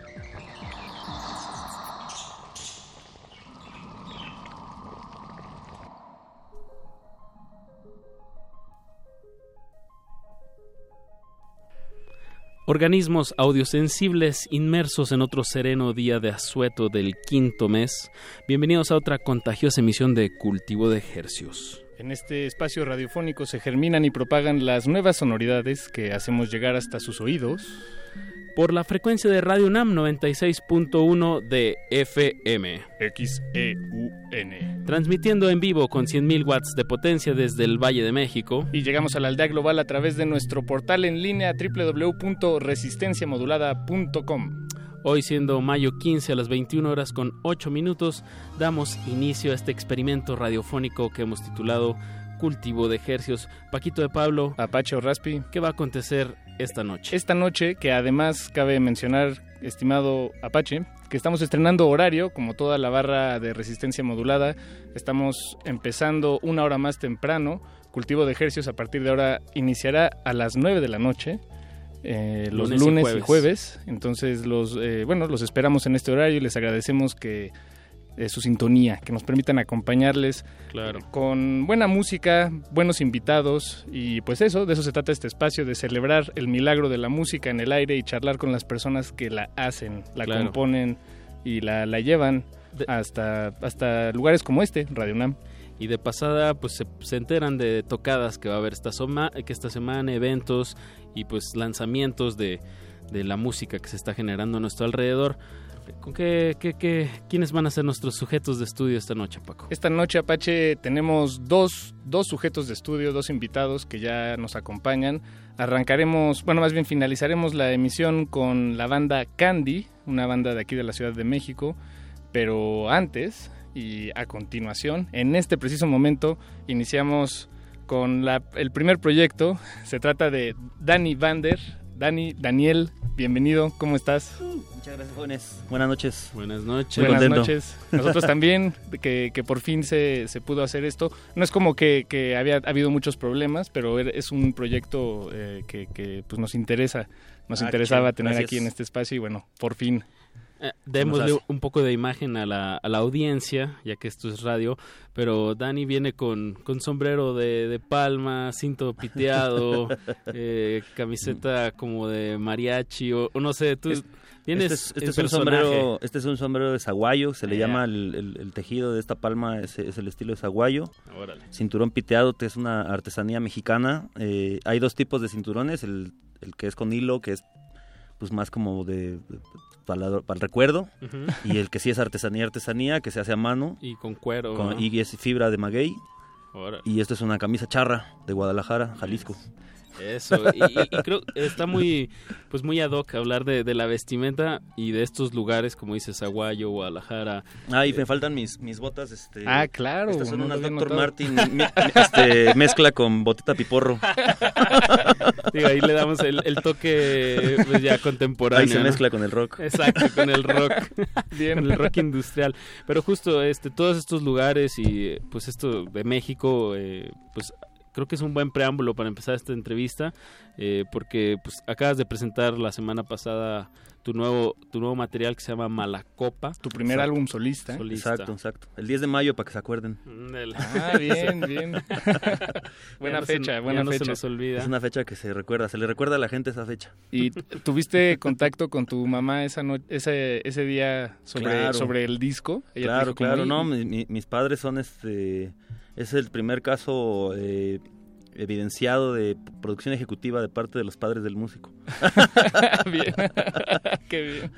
Sí, la independencia ha creado otro tipo de figura de, de productor ejecutivo. Otros modelos. Otros modelos. Para sí. sobrevivir. Sí, sí, claro. Bien. Eh, pues cabe, eh, el, el disco Malacopa tiene toda esta mm, imagen o estética del, del mariachi. La portada, tengo entendido, la hiciste tú. Sí, es también. como una especie de serigrafía. Sí. eh, muy al estilo de, de estas ilustraciones, eh, pues sí, como de, de la muerte, del Día de. Muertos. Eh, ¿O en este caso es Posadas o una... Campo o qué? ¿Cómo de qué? ¿De Posadas o Campo? o- Una- de- es como, sí, está inspirado en los grabados de José Guadalupe Posada y, Ajá, y como- tal cual es un grabado, literal. Que me tuve que meter a, a- a terminar en, en- como de polizón a los talleres de serigrafía de, y de grabado de la Esmeralda. Ah, bien, bien. Te tomaste tu tiempo, pues, para, para Sí, crear todo, claro. todo esta imagen. Pues es que en realidad yo funciono mucho como... eh, a mí me, me- me hace mucho bien como los deadlines extremos, así de... de- vengo trabajando el arte desde hace como un año eh, con, con- con varios amigos y así. Y un par de horas antes de tener que entregarlo decidí que no estaba funcionando. y Entonces me, me puse a hacer el grabado este y, y- y toda la, to- como todo el material del proceso de, de hacer un grabado yo lo tenía a la mano. eh, eh, pero los tórculos, que son estas prensas gigantes para hacer ya la impresión, pues no, o sea, no es como que uno tenga eso en su casa, ¿no? Entonces, no, sí tienes que ir a... yo soy, yo soy justamente, yo estudié estu- eh, artes plásticas en la Esmeralda y entonces como ya me sabía las rutas de los talleres y así. No, no fue difícil No, ahí no, me, y como- ajá, y de hecho yo todavía en la actualidad me veo joven a comparación de los estudiantes de la Esmeralda. entonces pasé sin bronca. Bien, bien, bien. Todo eso detrás de la producción de, de la imagen de la portada de, de Malacopa. Y en que, cuestión de la producción sonora, pues como ya dijiste Paquito, hay, hay un tono algo mariachi, que por ahí leí post mariachi, y, también hay mucho como western, o sea, hay mucha trompeta, eso es un Sí. instrumento muy, muy base, ¿no? En este disco. Sí, la trompeta es el personaje principal, yo diría, del- de, de todo el disco. Eh, yo traía una inquietud por trabajar como la el concepto del mariachi. Y a la hora que empecé a trabajar con AJ Dávila, que es el productor del disco, eh, él es un músico muy talentoso De que viene Costa Puerto- Rica- de Puerto Rico, perdón, claro. Entonces es, es muy interesante la pues la visión que tenemos nosotros como mexicanos del mariachi es una, pero la que tienen afuera Órale. es otra. Entonces ahí fue donde se empezó a mezclar esta onda medio western, porque para el resto del mundo el mariachi es western, ¿no? Nosotros lo vemos más como la- la- el- los músicos que terminan con la boda. Exacto, de serenata. o la serenata. Exacto, sí. Y este y justo AJ Dávila eh, vino a, Con esta... a aportar esta parte como de meterle western, meterle guitarra eléctrica. Exacto, pues lo que te iba a decir, como que él también trae esta escuela como más rockera, rockera pop. Exactamente, sí, súper super garage, punk, así. Y, y, eh, hay otros instrumentos, o más bien la instrumentación a lo largo del disco eh, incluye instrumentos típicos del, del mariachi, no sé, un guitarrón, sí, todos, claro, todos, claro, ok. todos. Eh, la, la base principal, o sea, es decir, las maquetas que yo estaba trabajando eh, eran con la instrumentación típica de mariachi. Yo eh, me tuve que aprender, eh, me tuve que poner a estudiar guitarrón, lo cual Wow, me, bien. me- me provocó un, un callo, un callo muy doloroso en el dedo medio. Era, era bonito la grabación porque teníamos que sacar todas las tomas máximo en dos tomas. O sea, tercera toma ya era difícil hacer porque el callo empezaba a doler. Entonces, seguramente un guitarronero profesional que me escuche se va a estar cagando de risa. Pero Que tocan toda la noche, ¿no? Tocan, ajá, tocan horas y horas, pero yo al ser un guitarronero nuevo, este, pues no tenía ese callo bien desarrollado y había que cuidar eso en las grabaciones. Fíjate que- Vihuela, trompeta, violín, todo eso. Yo, yo siempre me, me pregunté al ver el guitarrón, sobre todo, de, de todos los instrumentos en una banda de mariachis, me, me preguntaba cómo sonaría el guitarrón en otro contexto, ¿no? Cómo sacar ese, porque es un instrumento que es pertenece y, y se desenvuelve casi prácticamente solo Sí. en ese en ese tipo de música y, y, bueno, siempre me pregunté, mexicano. ¿es, es un instrumento mexicano? 100% Sí, sí. mexicano, Ah. la vihuela también. Bueno, ese tipo de vihuela del mariachi, la vihuela es española, pero la, la vihuela con panza, digamos, Ajá, esa por la es, panzoncita. es, es- es mexicano. Entonces, yo, yo justo tenía esa pregunta, o sea, ¿cómo, cómo sonaría el guitarrón funk llevado a o otro lado? sí. Ajá, tiene un sonido que, según yo, digo, a lo mejor va a pensar que estoy muy, muy pacheco, pero me suena como jarrito. Tiene un sonido como de jarro, raro. Suena a madera y suena como a jarro. Pues, pues, escu- escuchemos, escuchemos, escuchemos, escuchemos, sí, eh, tu atención. sencillo Los Condenados, que, es un que tiene hay eh, voces de AJ Dávila, ¿no? Exacto, él es ahí colaborador en la voz y, y, pues en la producción. Bueno, pues escuchemos y regresamos con Danny Bander, que pues nos trae música nueva, fresca, hasta sus oídos.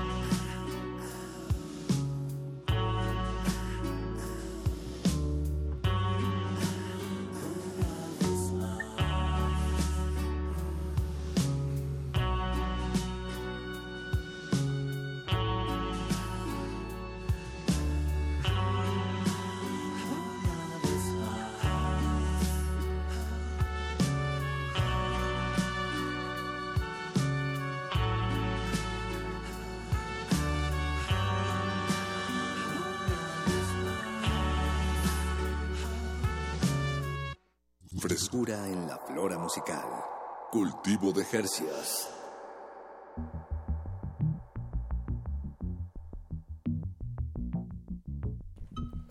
Escuchamos Los Condenados, el primer sencillo de Danny Vander, de lo que es su primera producción discográfica como solista. El álbum se llama Malacopa.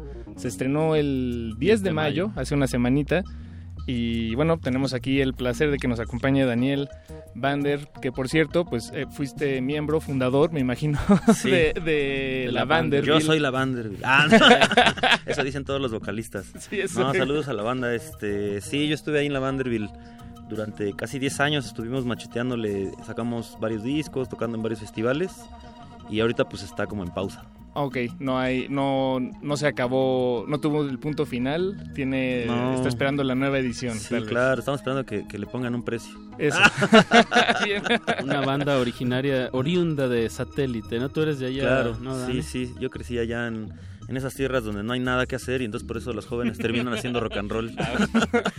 ¿Y ahorita sigue- sigues viviendo por allá en Satélite? No, ya, ya vivo, de hecho, muy cerca de acá. Me, me- me mudé, cada vez me fui acercando más al sur. Siempre repelé del sur, dije que no me gustaba el sur, Y hasta ya. que viví en el sur. Y te encantó. y ya no quiero ir al norte nunca más. Sí. sí, Bien, está de- o sea, soy de la del Valle, de hecho, ahora. Ah, bien, bien. Entonces aquí, Pues aquí, de, de de- aquí de- mismo. sí, de aquí ahorita ya voy a ir al Superama. Ah, no. Bien, lunes, lunes, lunes casual. Lunes, lunes lunes de, lunes de, de tianguis. De abastecimiento. Y además no vas a salir tan tarde, todavía Exacto, vas a exacto. encontrar algo. Todavía por ahí encontramos hasta un barecito o algo. Oye, pero nos decías, bueno, decías que el, eh, ahora ya no quieres regresar al norte, pero ¿qué tal más al norte? Porque... mm, eh, Norte, norte. Norte, norte. Eh, di- digo, hablando de, de tu álbum Malacopa, y como mencionábamos al principio, cómo vienes vestido, es a mí me llama mucho la atención cómo el concepto del álbum no solo se quedó en la música o en las imágenes que lo acompañan, sino que de alguna manera tú lo estás encarnando, estás vestido y me queda claro que no es este... vaya... eh, Es, es decir, no te vestiste así solo para, para esta ocasión. Me, No, no, quiero, es, quiero es- es suponer. importante, es importante llevarlo al límite porque Eso. aparte eh, he ido descubriendo como puntos neurálgicos así bien fuertes como del, del arte y de la cultura mexicana que, estábamos dejando como, bueno yo estaba dejando como de lado, como sin pelar. O sea, todo esto que hablamos de la ropa al principio del programa, eh, la, la artesanía mexicana, es, es como súper fuerte y... O sea, conozco gente que ha ido a Europa vendiendo bolsas del mandado, que aquí nos cuestan 20 pesos Claro. y en el resto del mundo las ven como un 20 valor artístico. 20 muy- eu- euros. Exacto, o sea, son cosas muy, muy valiosas como, como cultura, como arte. eh, y ahora creo que tuve bastante suerte, fue, fue, no fue planeado, pero todo esto que pasa con Donald Trump y como hay como un... Hay, o sea, México está encontrando refuerzos en todo el mundo. Hay como una visión muy cariñosa hacia México ahorita justo por, por varias cosas que pasaron como al mismo tiempo y, y pues fue casual y yo, y, y yo tengo mucho gusto de que suceda esto ahora porque le da como un empuje a mi proyecto muy importante, sin querer. Eso, y en esta primera producción que nos entregas, Malacopa, eh, ahí ya oímos en este tema de los condenados una colaboración con el productor AJ Dávila. ¿Qué, qué, quién más está por ahí haciendo Está- colaboración? Está padre, está por ahí. Bueno, está Silva de Alegría, que Sergio Ah, Silva. wow. Él, él está haciendo una guitarrita, un slide, un lap steel en uno de los temas que son es como un como un bolero mezclado con, o sea, como una balada ranchera mezclado con, con hawaiano. Yeah. Eh, él también aparte es el responsable de la edición del disco, que es un trabajo bastante importante en la personalidad del disco, la edición. Eh, está Brandon Welches, que es el vocalista de los Crocodiles. También él participa con un chiflido muy importante.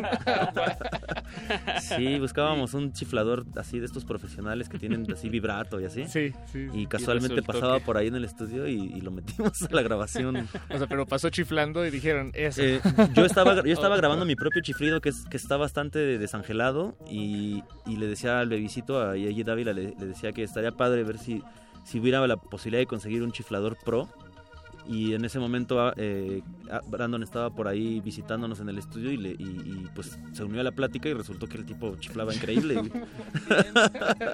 y entonces lo juntamos. Está, me falta alguien, me falta alguien. Esta Valentina. ¿no? Valentina, Valentina. Que, que ya está aquí afuera de la cabina también. Ah, vamos ¿sí? a estar ¿La de platicando con Candy? ella. Ajá, porque viene con su proyecto Candy. Ella le aportó ahí a un par de rolas su, su, su melodiosa voz, que yo estaba ansioso por meter una voz eh, estilo Pixies, que me encanta, y, y Valentina justo tiene como esta personalidad de voz eh, dulce y oscura al mismo tiempo, ¿no?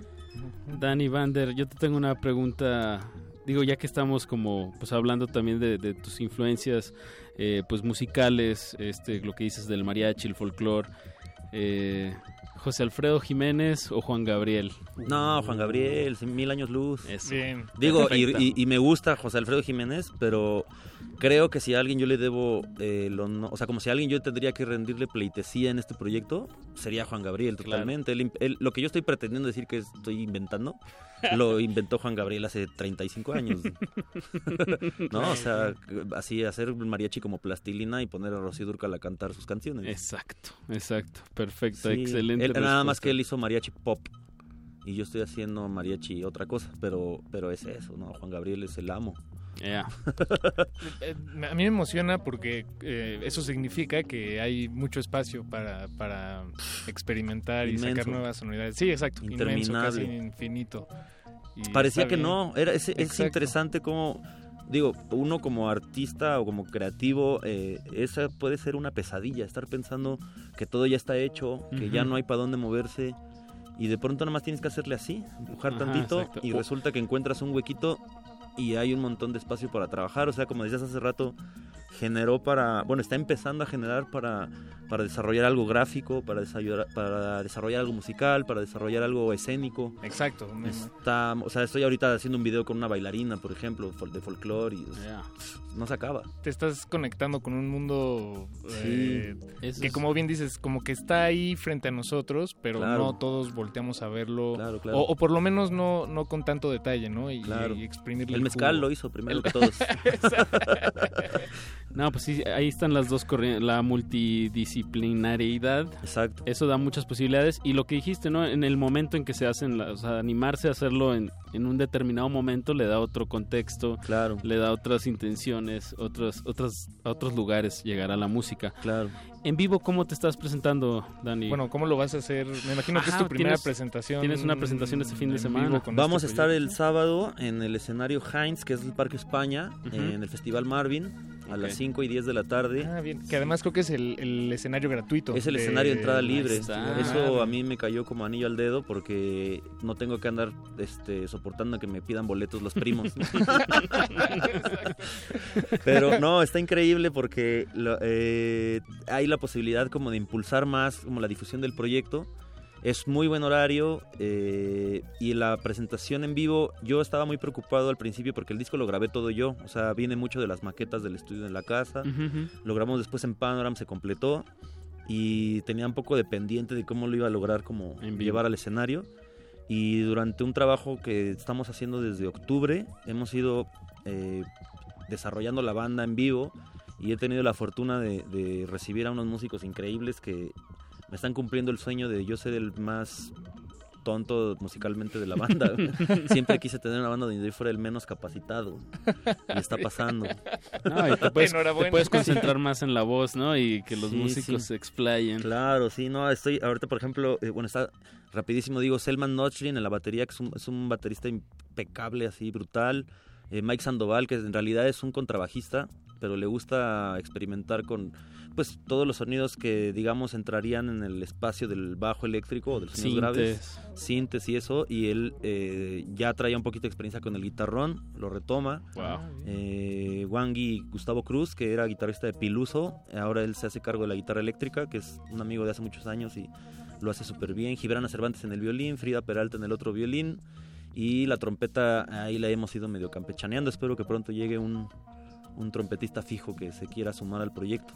Ok, pues hay que de- repetir las coordenadas. Esto es en el marco del Festival Marvin el sábado 18 19. 19. No, sábado 20. Es que sábado empieza el 20. 18 el festival, Exacto. 18 y 19 con, con, eh, conferencias y demás. Claro. Y el sábado 20 ya son los conciertos. Que además son, son varios, eso es, eso es algo que me gusta mucho el Festival Marvin, que son muchos venues, muchos lugares al mismo tiempo.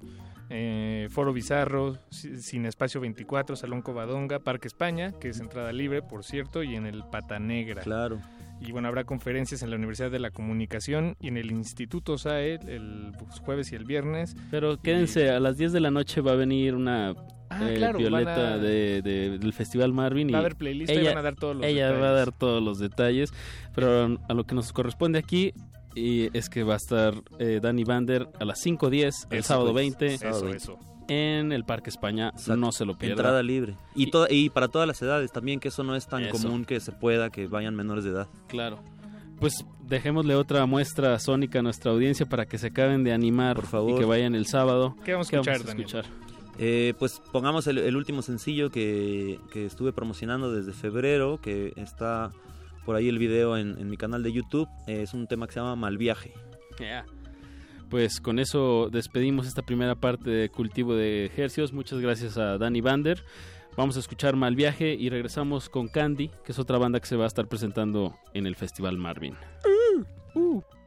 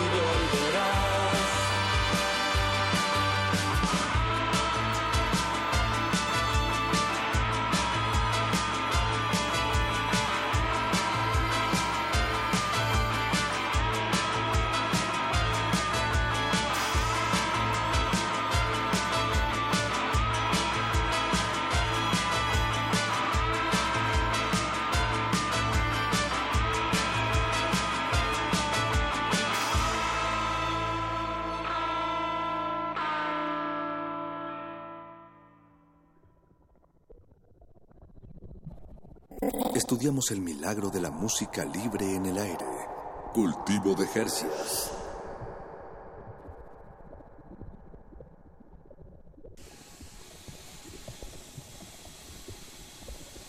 Acabamos de escuchar el tema Mal Viaje de Danny Bander, que ya abandonó esta cabina aséptica de cultivo de ejercios.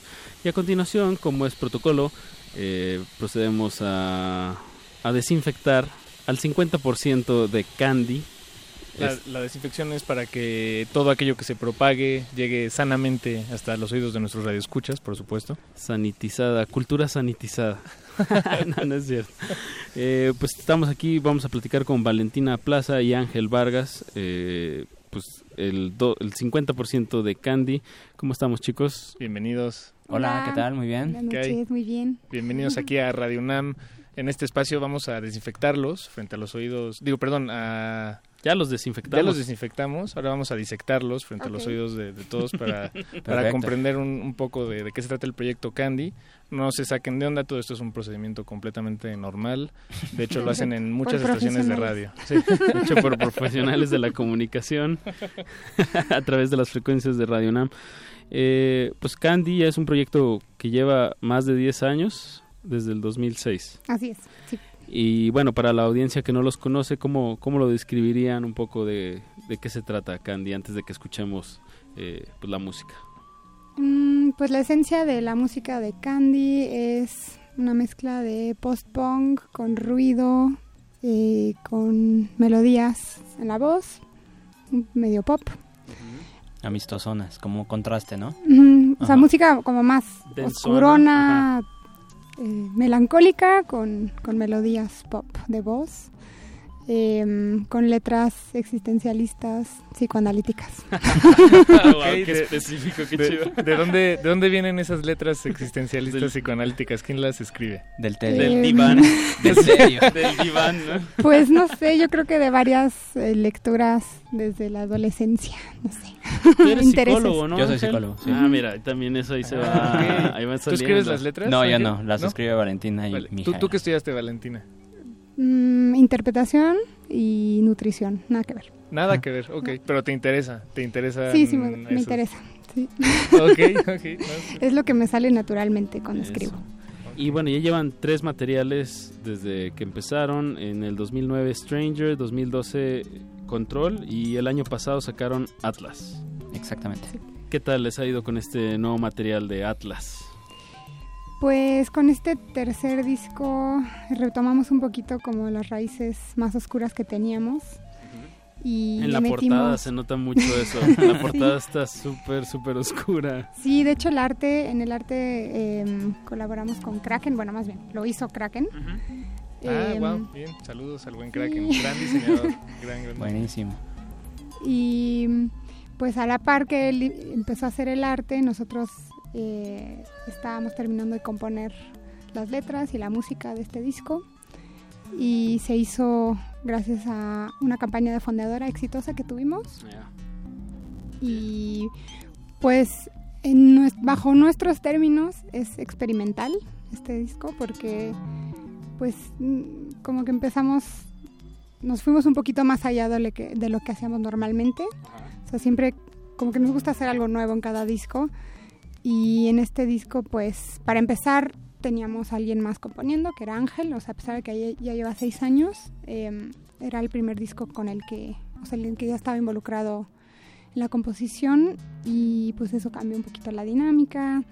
Eh, también tenemos como varias canciones ahí que, que no siguen como una estructura Convencional del tradicional. pop, Ajá. ajá. O sea, como que no, no regresan, o sea, no es A, B, A, B, sino es Ah, A, B, ok. C. Lineales, en, en lugar de verso, coro, verso.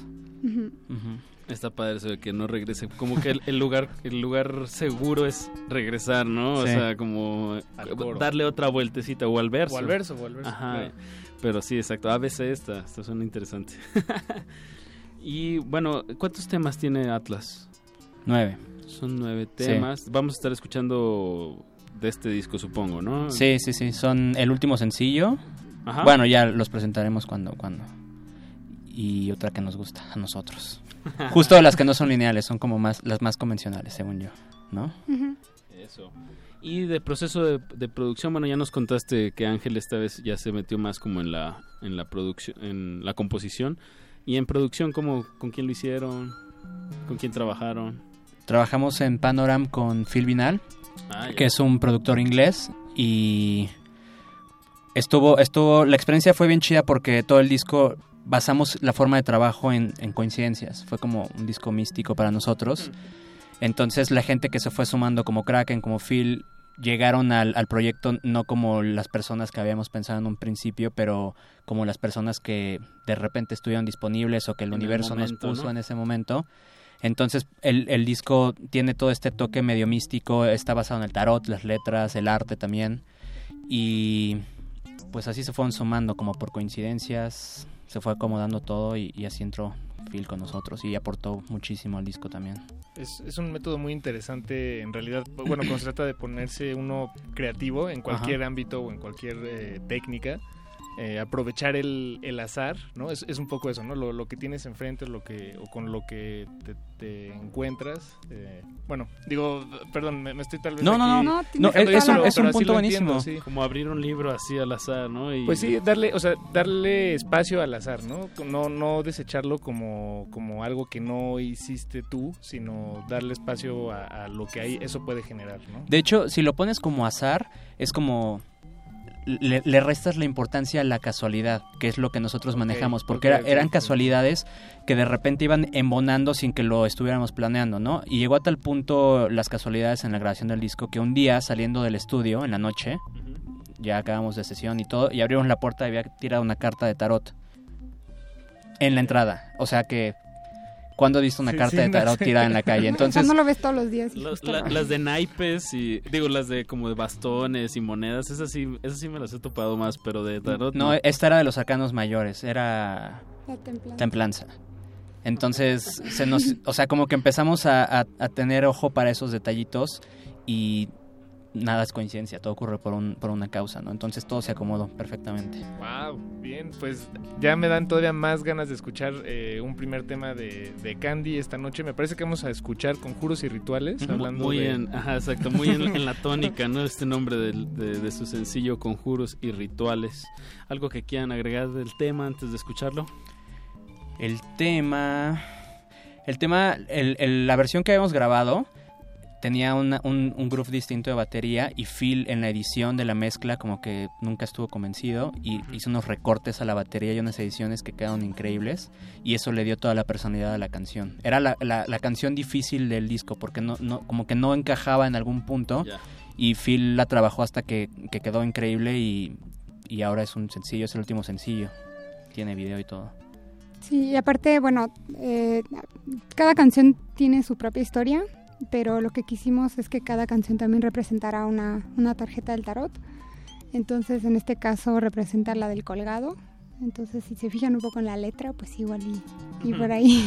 Digo, estaba medio escondido, pero, pero sí, sí representa esa carta.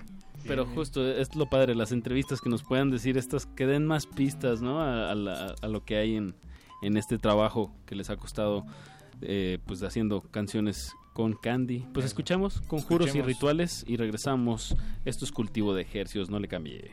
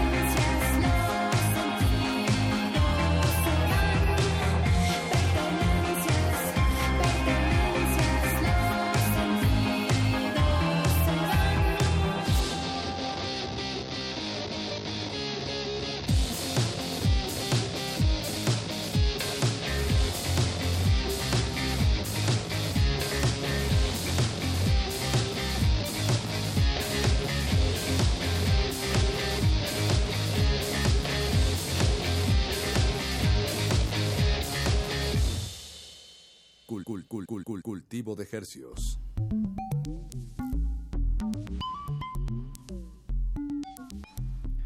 Escuchamos Conjuros y Rituales de la banda Candy. Es parte del álbum Atlas que salió en el 2016 y tenemos el placer de contar con dos miembros de, de la banda. Tenemos aquí a Ángel y a Valentina que Voz que- y guitarra. voz y guitarra respectivamente y nos, con- nos platicaban Y a voz y bajo claro y nos platicaban sobre en el bloque anterior sobre los procesos de composición detrás de, de este álbum cómo es eh, un tanto más experimental para ustedes eh, como banda y también eh, le- hablábamos del, del bueno yo decía azar pero tú qué decías Ángel Casualidad. casualidad Casualidad o sincronicidad. Eso. O coincidencia. Coincidencia, eso. exacto Y, y como conjura- conjugan, eh, pues de un sonido como, como bien decíamos y como pudimos escuchar un tanto más oscuro, pero sí sale tantito el sol ahí con las melodías, ¿no? De la voz. y- ¿Qué, qué otras influencias eh, logran, podrían describirnos sobre su proyecto? cómo se nutren Ajá, musicalmente ¿qué, qué más hay ahí de literatura o de, lo, o de otras bandas que, que les que sean como claves para ustedes? Pues va cambiando según cada época. disco, ¿no? O sea, se puede decir que, por ejemplo, para este último disco escuchamos cosas como Ecstasy, como Warpaint. Warpaint. em, Pues había, teníamos como do- dos tipos de influencias, las más electrónicosas, más como atmósferas. De hecho, eh, lo- empezamos a componer con puros sintes, no, no agarramos la lira y eso. Eso ya Ajá. marca un camino, ¿no? Sí, sí, sí. Y ya después las guitarras, como siempre habían sido más eh, contundentes en los discos anteriores, esta vez están más diluidas, pero en lugar de ser como power chords y eso quisimos meter así arreglillos más Smiths, este, pues, Ecstasy, hay más, más sutilones. Cocteau Twins. Cocteau Twins. Cocktail Twins, wow. Eh, pues hay que, hay que promocionar también su tocada este fin de semana. Eh, los otros dos integrantes que es batería y otra guitarra. ¿O Guitarrista y tienen- voz, ajá. Ah, ya, ya, ya. Y pues bueno, tienen varias presentaciones en puerta. La primera, igual que nuestro primer invitado, Dani Bander, es igual el sábado 20, pero en el Salón Covadonga a las 8.20 de la noche. en el Festival Marvin En el marco del Festival Marvin. No sé por qué estoy diciendo en el marco del Festival Marvin. porque es la verdad es que estaba escuchando mucho Es que Radio es un comunicador de verdad, Pacho, no sé si sabía. No, muy bien. ¿Qué están preparando para, para este show? Pues estamos preparando un show de festival, pero como ya saben los que conocen el festival, pues no es como un festival normal, sino que es un festival que es llevado como a venues pequeños, en shows íntimos, entonces es ahí, es como un híbrido. eh, y pues sí, van a poder ver un show de festival, pero en un lugar chiquito. Oh, ya, ya, ya. Y también estoy viendo aquí en sus redes que, que van a estar tureando, ¿no? En- van, tienen varias fechas. Sí, dos semanas después del, del Marvin empieza la gira que tenemos con Circuito Indio. Estamos muy emocionados también porque vamos a llegar a varias ciudades que pues que no hemos ido y otras que hace años que no, no habíamos vuelto. Como cuáles, denos un poquito A ese, ver, e- ahorita te ese digo. mapa, ese mapa de 12 Es que, ciudades. es que eso sí, normalmente me aprendo todo, pero eso sí está más difícil de aprender.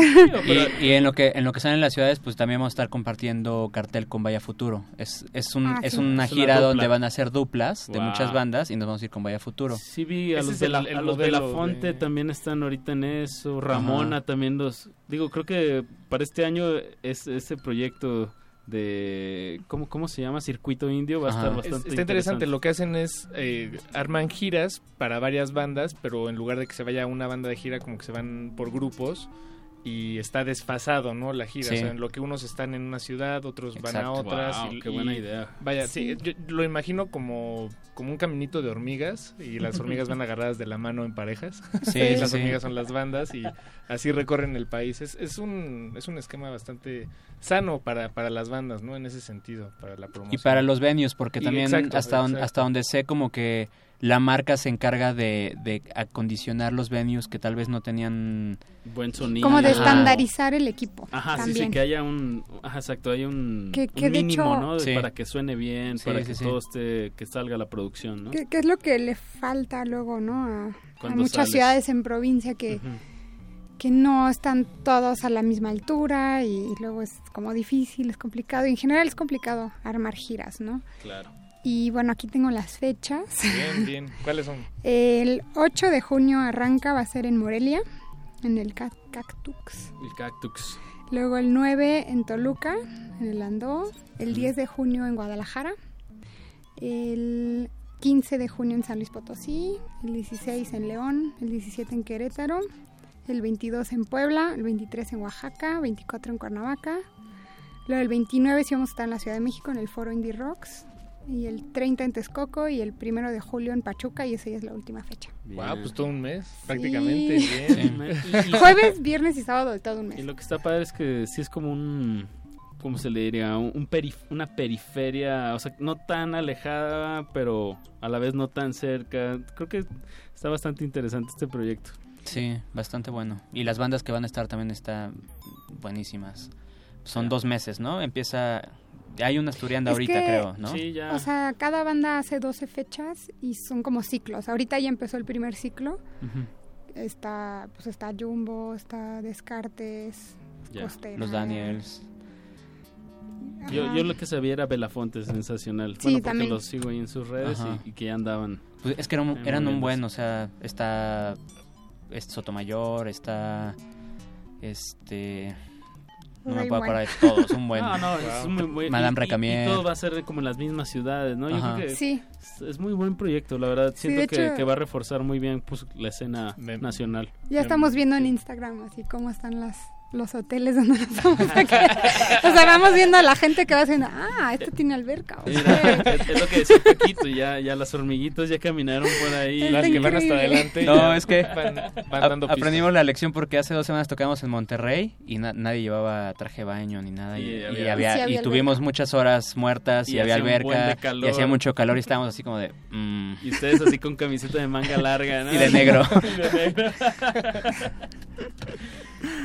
pues chicos, se nos está eh, terminando el tiempo, porque como sabemos... El tiempo apremia en la radio, Es y el oxígeno, Paquito, el oxígeno que respira la radio. Exacto. Y nos da tiempo de escuchar una canción más de. Ay, se me fue. El del álbum Atlas de, de Candy. ¿Qué quieren escuchar? ¿Con qué nos despedimos? con Villa Aurora. Ah, sí, ya habíamos dicho. Ah, no, lo dijimos fuera del aire. Pero. Sí. Pero sí, vamos a escuchar Villa Aurora de, Y bueno, de Candy. digo, para la gente que no alcanzó a cachar, pues todas estas 12, 13 fechas, incluyendo la de este sábado en el Festival Marvin, eh, pues denos coordenadas de sus redes para, para que estén ahí la gente que esté atenta, pues lo siga. Eh, nuestro sitio oficial es candymx.com y ahí de hecho ya subimos todas las fechas para que las vean. Eh, nuestras redes son candymx en Instagram, Twitter y Facebook. Y en YouTube estamos como oficial con doble F candymx. Ahí pueden ver nuestro último video que se llama Conjuros y Rituales. Y para las demás fechas del circuito indio hay una app y ahí pueden también bajar y comprar los boletos. Eso. Y bueno, que eh, con esta rola que nos despedimos, Villa Aurora, ¿qué nos pueden contextualizar? Darle un ¿Algún poquito más secreto detrás de la- de la composición? ¿Alguna anécdota de Una- cómo, cómo Mm. salió el solo ahí? Au. No, no sé. Está, está un poco basada. está el, el nombre lo sacamos de una villa que de, de una ciudad que está en, en la India que se llama Auroraville o Auroville Auroville. que eh, todo el mundo como que vive sin reglas pero pero son como muy eh, Armoniosos, armoniosos, así como una como una hippie como una ut- utopía. un una utopía Pero exacto como con tecnología del siglo XXI. Y fue fundada por una, una señora que se llama Mirra Alfasa, que es como una líder mística espiritual. Y pues el, el- la canción habla un poco como de, del poder femenino. Ya Valentina les podrá explicar un poco más de la letra. Es- sí, es como un tributo al feminismo. Eso. y a la igualdad y de hecho está basado en la tarjeta de la emperatriz.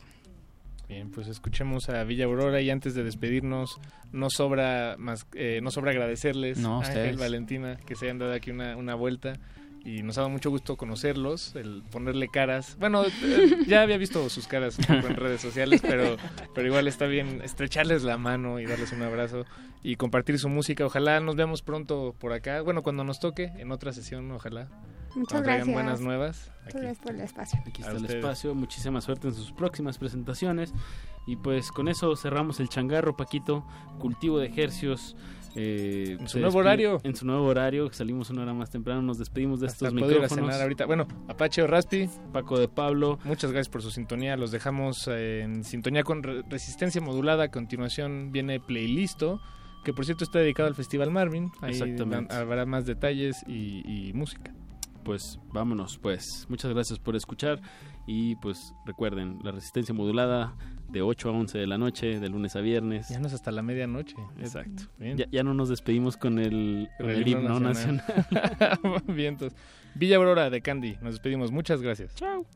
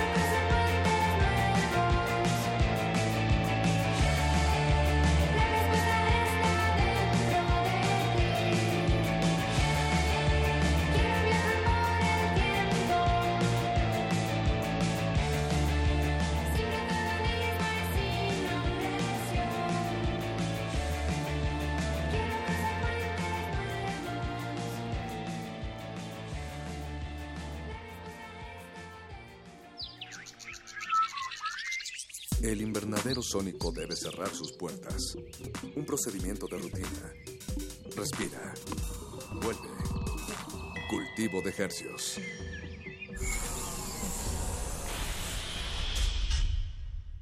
Resistencia modulada. Fue el símbolo de la Guerra Fría y miles trataron de atravesarlo. Duró 28 años y cayó tan repentinamente como se erigió. Te invitamos a que asistas al Cineclub Radio Cinema. 28 años sin el muro de Berlín. Los miércoles de mayo, 6 de la tarde. Sala Julián Carrillo de Radio UNAM. Consulta cartelera en www.radiounam.unam.mx o comunícate al 5623-3271. Entrada libre.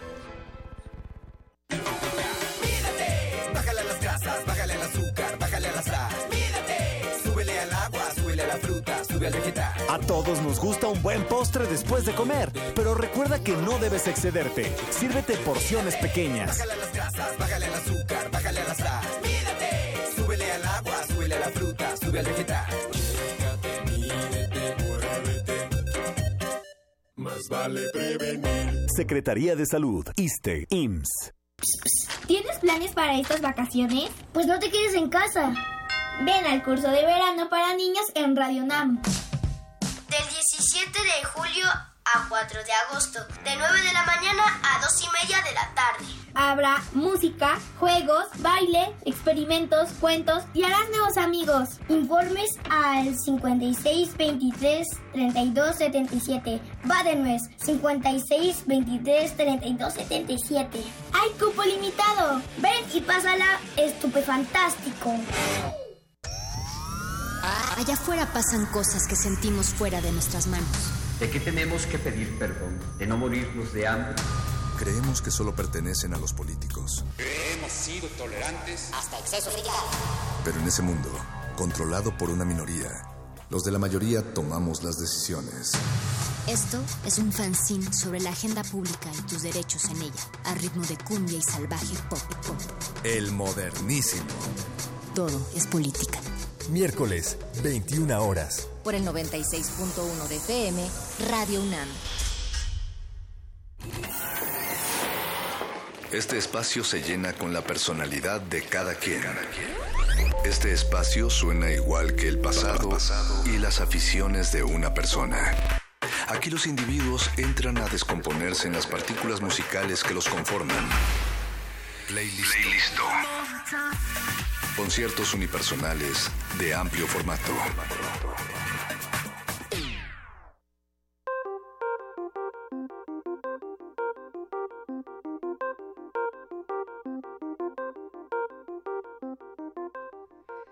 Muy buenas noches a todos los que nos están sintonizando, siendo las 22 horas 4 minutos en este nuevo horario. Espero que les haya agradado, espero que estén con nosotros el resto de esta temporada, ya que a nosotros nos encanta que estén del otro lado de la bocina, así como también a ustedes les encanta que esté produciendo este programa Lalo Luis desde Venezuela para el mundo. Eh, y también Betoques por allá en la asistencia de producción. En los controles tenemos a José de Jesús Silva y mi nombre es Mónica Sorrosa. Eh, esto es Resistencia Modulada, es el primer playlist con el nuevo horario y estoy muy contenta de que esta noche nos acompañen dos grandes cerebros que están detrás de lo que ya muchos de ustedes conocerán como revista Marvin. Está Orquídea Vázquez, responsable digital de la revista y Pablo Pulido, coordinador editorial. Chicos, muy buenas noches, gracias Hola. por estar aquí. Hola. ¿Cómo se sienten? Los veo un poco cansados. Pues, bueno, sí, esta, esta semana ya arranca el festival, la séptima edición, Festival Marvin CDMX.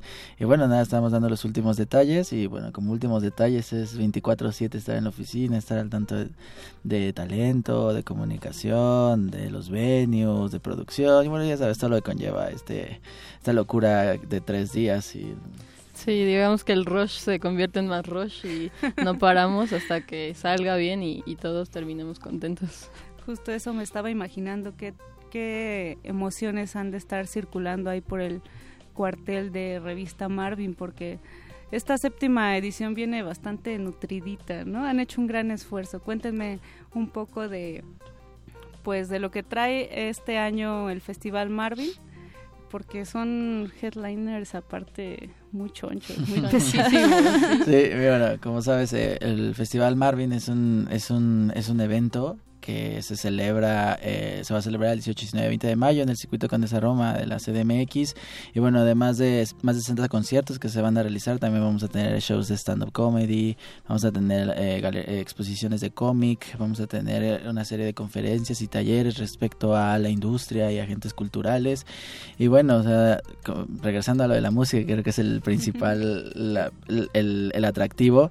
Como mencionas, tenemos a dos headliners bastante grandes, que es Television, como recordarás, es una banda eh, legendaria eh, del movimiento que inició con el, las nuevas ondas del, del punk y bueno, del, del post-punk, de- ya sabes, de los 70 ahí tocaban los CBGBs en Nueva York y bueno, son, son pioneros en muchos, en muchos aspectos y, e inspiración para bandas de la actualidad y bueno, del otro lado tenemos a las nuevas generaciones, ¿no? Que en este caso es Black Lips, que vienen estrenando un nuevo disco y que van a presentarlo aquí, Eh, van a arrancar la gira apenas hace unas semanas y bueno, van a estar presentando de material nuevo y además unos clásicos y bueno, también tenemos ahí un par de bandas bastante grandes que es eh, Thieves Like Us, No Age, tenemos a Boom Boom Kid, tenemos La Vida Bohem, o sea, tenemos a bandas de más de ocho países y que se van a estar juntando en ocho venues del, del circuito Condesa y Roma, o sea, todo va a estar simultáneo y bueno, esperamos a aproximadamente hay unas miles de personas que van a estar disfrutando con nosotros la música más de 10 horas. Eso me encanta, que sea como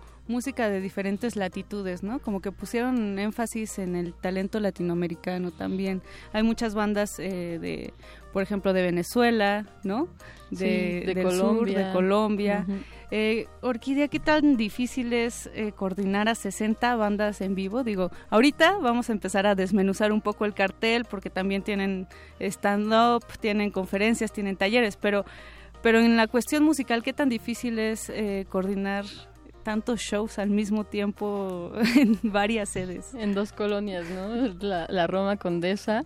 Este, lo, lo padre del festival eh, es que su- sucede eh, en distintos foros, ¿no? De, de- de la Roma Condesa y ahí es donde tocan las bandas. Entonces, eh, pues supongo, no, no sé si diría difícil, pero sí coordinar, ¿no? Porque por escenarios, qué bandas se muestran en qué, en qué foros, en qué bares, este, pues sí es algo complejo. Lo tratamos de dividir un poco por géneros.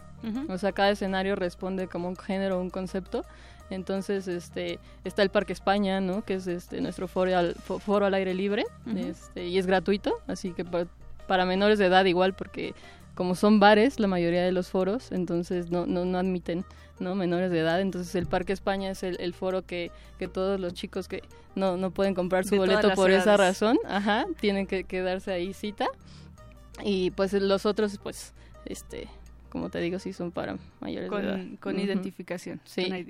Y pues sí, cada uno va de, un género, un concepto, entonces es, es como lo padre y ahí es como se dividen los horarios un poco. Claro, además también eh, la selección de bandas por venue también tiene su, su, su chiste, por así decirlo. Están divididos tanto por género, ¿sabes? Como por el mood, como por la importancia. Bueno, tanto por- no tanto por la importancia, sino por este ambiente que van a crear. Entonces, eh, hay escenarios que son principalmente en su mayoría de hip hop, hay otros de electrónica, de pop, de punk, de rock, ¿sabes? Como que sí está muy bien dividido para que la gente tenga eh, esta variedad cada que camine de foro a foro. Ok, pues vamos a seguir hablando de todas estas sedes y todos estos músicos que van a participar en Festival Marvin, pero ¿qué les parece si escuchamos un poco de lo, del talento que, que va a haber este eh, próximo fin de semana? Vamos a escuchar a... a ¿quién, ¿Quién les gusta de, de lo que nos traen? Pues mira, eh, Estaría padre Manuela. Manuela, sí, ajá. que es la banda del ex guitarrista de Franz Ferdinand, que viene con su esposa, entonces es un proyecto muy interesante que tenemos muchas ganas de ver. La canción se llama Cracks in the Concrete. Y también les late si escuchamos a... A Christine Control. Christine Christine Control, Control. es el nuevo proyecto de la ex vocalista y líder de las Dum Dum Girls, que bueno, este proyecto está muy centrado con electrónica, algo de ahí de synth pop y bueno, eh, la canción que vamos a presentar es Show Me y bueno, ella va a estar abriendo el escenario del Parque España a las 2 de la tarde, si no me Sí, equivoco. a la Ella- una. a la 1, Ujú. ella va a estar abriendo el Parque España, entonces va a estar bastante bueno. O sea, va a ser gratuito. Eh, ya va a ser gratuito. Todos pueden llegar al Parque España y de ahí Perfecto. seguir la fiesta. Vamos a escuchar y regresamos a este playlist de resistencia modulada. No le cambien.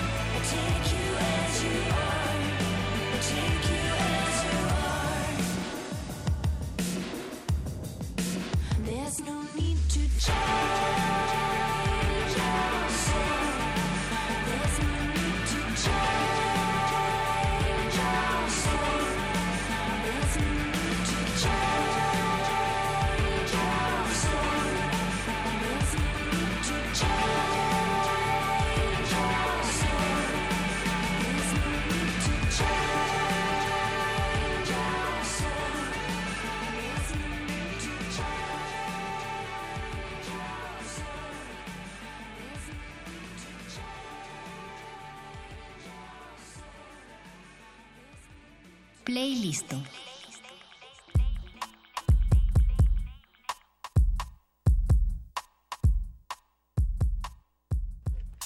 Esto es playlist de resistencia modulada. Estamos con Pablo Pulido y con Orquídea Vázquez, dos de los cerebros detrás de esta revista de contenidos musicales que supongo que ha de ser todo un reto, así como todo un reto organizarse para saber qué bandas traer al festival. Cuéntenos cómo es este proceso de selección en los gustos musicales de un equipo pues bastante melómano. Sí, pues hay unas peleas ahí muy rudas entre todos. no, no es cierto, pero eh, pues más que nada todos vamos haciendo nuestro wishlist, ¿no? Desde que acaba una edición empezamos, Querido ¿no? Santa. Exacto.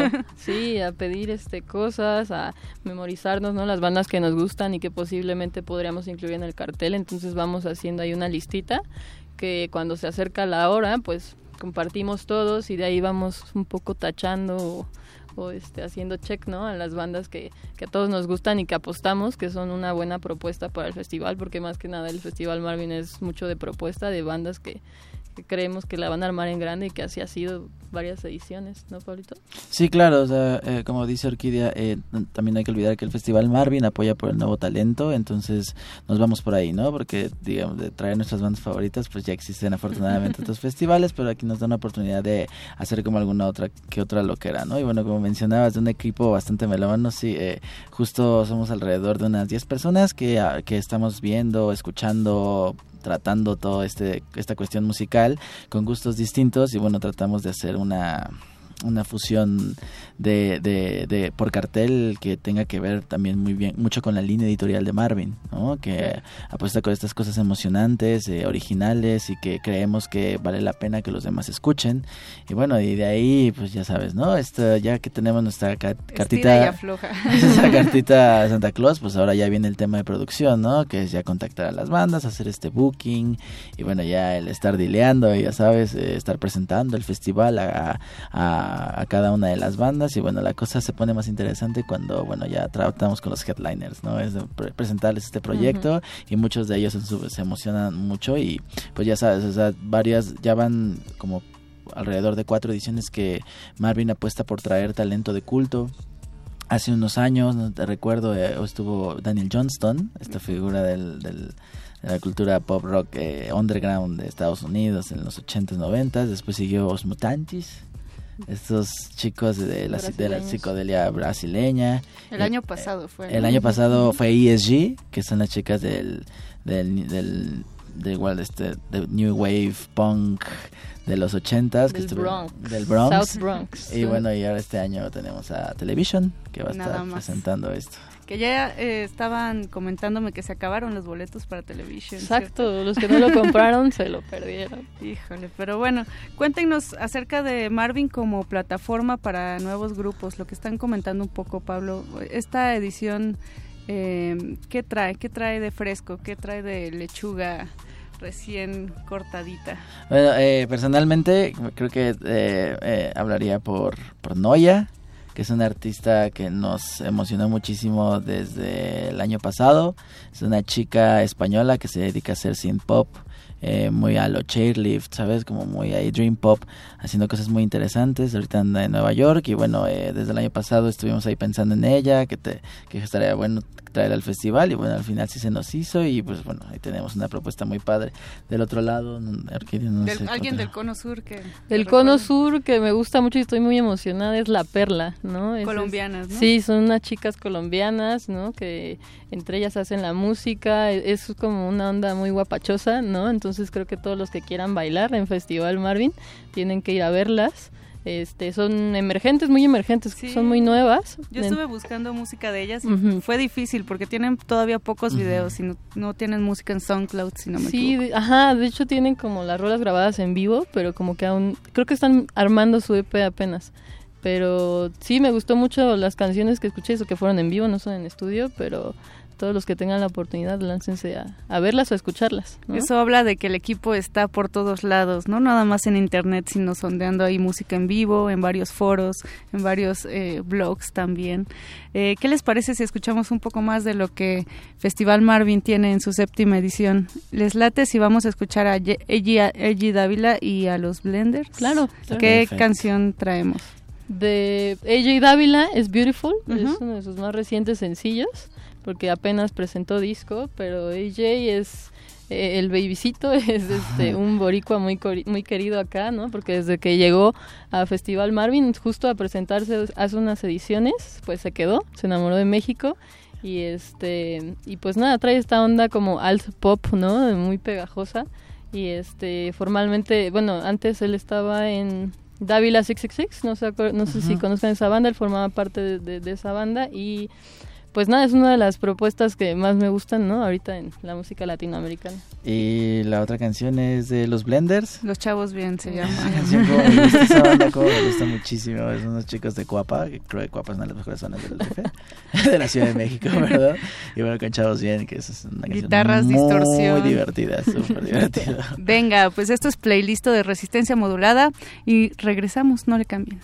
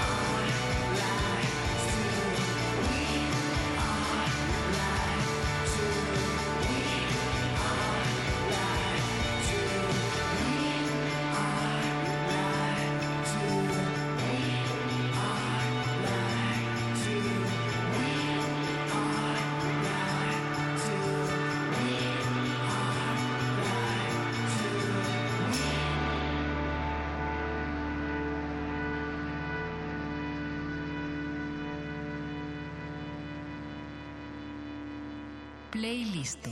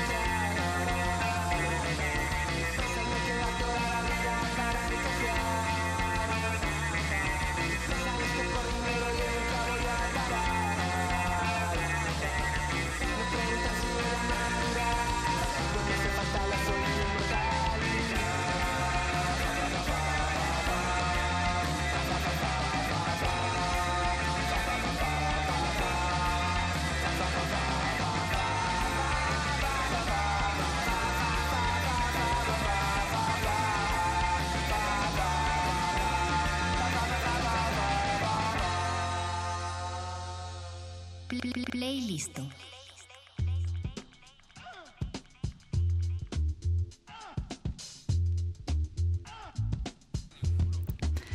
Esto es playlist de resistencia modulada, ya sea que nos estén sintonizando por el 96.1 de FM o en www.resistenciamodulada.com. Ya llegamos, ya llegamos y nos quedamos en un nuevo horario que es de 8 a 11 de la noche, así que pues para aquellos que nos decían que se quedaban desvelados, que tenían que llegar tarde al trabajo o a la escuela, sus sueños se hicieron realidad. y en este playlist estamos hablando con Orquídea Vázquez y Pablo Pulido de Revista Marvin. Estamos hablando del festival que ya va a ser este 18, 19 y 20, es decir, ya, ya, este fin de semana. Eh, pero chicos, algo que creo que es muy importante del festival es que no nada más es música, ¿no? Es como la propia revista, es cultura. Y a ello le agregan actividades como eh, conferencias y talleres y también una barra de stand-up, ¿no? Platíquenme primero de, la, de las conferencias que, que vamos a poder presenciar. Bueno, un año más eh, presentamos una serie de, como bien decías, de conferencias y talleres, de speed meetings. Eh, este, el, el objetivo de este programa es acercar a bandas, a nuevos sellos, a incluso a gente que, quiere iniciar un nuevo proyecto cultural, ya sea de, presen- de festivales, plataformas de lanzamiento y bueno, todo este, todo este conjunto de, conferencias está destinado a ellos para que aprendan más de, respecto a esta industria de la- del entretenimiento, de la creatividad y bueno, las- estas conferencias son eh, tienen a expositores que son agentes actuales de la, de, de- de la industria, tenemos ahí a managers, a responsables de grandes festivales, tenemos ahí a gente que dirige editoriales. Sí, hay dos conferencias, bueno, hay varias, ¿no? Todas son buenas, pero hay creo que dos que gente va a perder la cabeza, ajá, que es este con Jimmy Rip de Television, ¿no? Es este el guitarrista de, de, de esta banda pues de culto. Esta esta conferencia sucede a las 4 de la tarde, ¿no? El día 19 de mayo. Este, también está otra conferencia con Randy Randall de No Age que se llama Ruido con Sentido. Entonces esta sucede a las 5. Hay una bien interesante de cómic, ¿no? Arte cómic, actualidad en Argentina, Alemania y México. Mm, está muy buena. Que Sí. creo que es como justo este hacer este vínculo porque sabemos que la música no nada más se queda en los oídos, ¿no? Siempre se extiende a lo visual, a otras artes, ¿no? Claro, y, y- y hay invitados, que, como decías, de, de estos países que van a estar presentando su perspectiva de, de- eh, de esta expresión que está considerada el noveno arte. Está Aisha Franz de Alemania, Alejandro Espino de México y Rodrigo Rodrigo Sastre de Argentina. To- Ellos tres, de hecho, también forman parte de la sección de arte del festival. Ah, este, Aisha Franz este, inaugura su exposición en la Galería Vértigo Ah, el wow. miércoles. Ajá. En la calle de Colima, súper famosa y atractiva visualmente. Quieres entrar y probarlo todo, y tocarlo todo. Sí, entonces es entrada libre, igual ahí pueden pueden visitarnos. eh, y Alejandra Espino y Rodrigo Sastre también inauguran sus exposiciones el día jueves en la UC. Entonces, si van a las conferencias, se pueden lanzar ahí Sí. y disfrutar buen arte. Recordemos que las conferencias se realizan el 18 y el 19 en la Universidad de la Comunicación, ahí en Zacatecas, en la colonia Roma, y bueno, los talleres que son un poco más especializados a producción, a composición, que estos se van a realizar en, En el SAE. Institute, y bueno, el, el- uno de los atractivos del programa es que va a haber un- un- una, una masterclass impartida por Tuiti González, que recordemos es un, eh, fue un colaborador de Soda Stereo, Claro. fue súper amigo de Cerati y bueno, o sea, sí va, va a estar muy Sí, son talleres que... ¿Los talleres son libres? ¿Son gratis? Sí, la verdad deben costar miles de pesos, pero este, nosotros eh, lo hacemos gratis, ¿no? Eh, para como es un cupo limitado para los talleres, Ujú. si hay un registro. Entonces, métanse a la página de Marvin, bueno, el festival, es festival.marvin.com.mx y ahí pueden checar los talleres. Y el que quieran, hay que enviar un correo a festival.marvin.com.mx con el taller de su interés, su nombre y su teléfono para que los vayamos registrando y puedan ser parte de estos grandes talleres, ¿no? El día 19 de mayo hay una conferencia que se titula Revista Marvin, 16 años en el papel de la cultura. Pablo, cuéntanos, tú vas a estar ahí, por Sí, cierto. sí, eh, se nos estaba ocurriendo, eh, ya que estamos hablando de Festival Marvin, recordar que esto es Marvin, ¿sabes? Revista Marvin, Claro. pero no solo tampoco la revista, la revista también compone al sitio. O sea, marvin.com.mx y bueno, vamos a estar presentando, vamos a estar contando muchas anécdotas respecto a los 16 años de esta plataforma que cumplió este año más de más de tres lustros. Y bueno, vamos a estar ahí compartiendo eh, el, el quehacer cultural en las páginas que mes con mes editamos. Y bueno, va, va- a estar va a estar al frente Cecilia Velasco, que es la directora de la revista, así como de, festi- de Festival Marvin CDMX. Ujú. Va a estar también Willy Damage, eh, el editor. Y bueno, voy a andar yo, ahí coordinador. Vamos a estar presentando los tres estas, estos pequeños extractos de la historia y así como resolviendo las dudas de los eh, de estudiantes o, o interesados respecto a cómo pueden crear, cómo pueden desarrollar eh, proyectos editoriales. Yo tengo una duda. Cuéntame, cuéntame. Es- resulta súper interesante cómo Marvin es uno de los, de los pocos medios impresos, ¿no? Que todavía se siguen eh, sacando en la actualidad, porque generalmente ya el periodismo musical se ha ido como al lado digital. Claro. Entonces, ¿cómo balancean ese, ese el contenido, ¿no? Y ese trabajo también que se multiplica al ser digital y, y Claro. ser impreso. Eh, bueno, eh, siempre hemos pensado que son, son, como mencionas, son dos universos distintos, pero van muy de la mano. Yo siempre digo que el, la revista es el, es el aspecto documental. Es, el, es un objeto documental de investigación, digamos, es, es un objeto que necesita más tiempo, que te exige concentración y bueno, tratamos de hacerlo atractivo tanto en palabras como en imágenes y bueno, de, de- de- cierta forma una enciclopedia cultural para los jóvenes de hoy. Y bueno. Millennials. Contemporáneo. Jóvenes de todo, no solo millennials, ¿no? También nosotros somos chavos. muy bien, pues ahí, muy, muy buena respuesta, Pablo. Me, me, me incita a ir a, a la conferencia que se va a impartir Va a este muy 19. buena, esa va a estar muy buena. Ok, bueno, pues ¿qué les parece si vamos a escuchar más música? Escuchamos ahora a um, una banda llamada I Can Change Dragons, ¿les late? Yay. Con- Sí, eh, y bueno, eh, la otra va a ser Noia, como Ujú. hablaba, una de las apuestas del Festival Marvin. Dos proyectos que van a estar, que son, van a estar eh, representando al synth pop, a la electrónica, al dream pop en el Festival Marvin. Venga, pues entonces eh, vamos a sondear estas canciones. Ahí Betoques está, está rápidamente eh, intentando buscarlas. ¿El nombre de las canciones cuál es? Noia es nostalgia, Nostalgia del, del futuro, Nostalgia del Que futuro. se pueden checar en el video igual porque tiene una estética muy interesante. Y el otro es I Can Chase Dragons. Ah, vamos a escuchar primero a Noya, si les late, y en lo que la escuchamos, buscamos la siguiente canción de esta banda I Can Change Dragons. Esto es playlist de resistencia modulada. Estamos hablando con los responsables, dos de los cerebros responsables del Festival Marvin.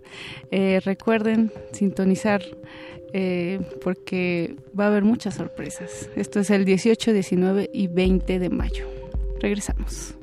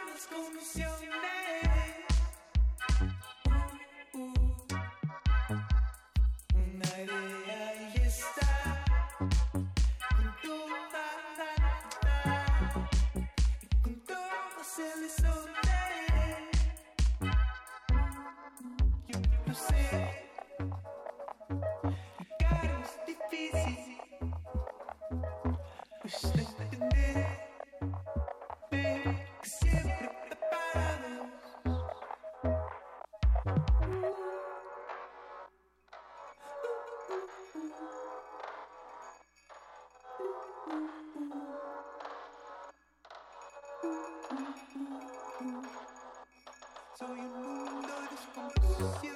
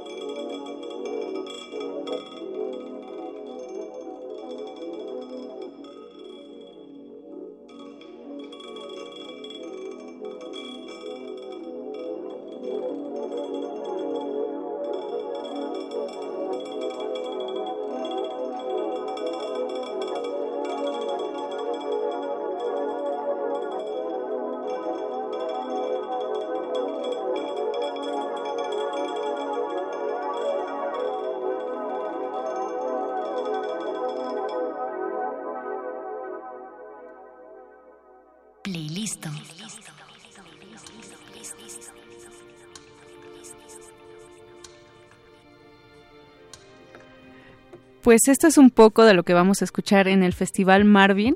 Cuéntenos ahora sí, ¿qué rolas escuchamos? Porque hace rato se nos cuatrapeó un poco. La primera fue Noia, que ya les había explicado un poquito Pablito de qué va su proyecto, y se llamaba Nostalgia del Futuro.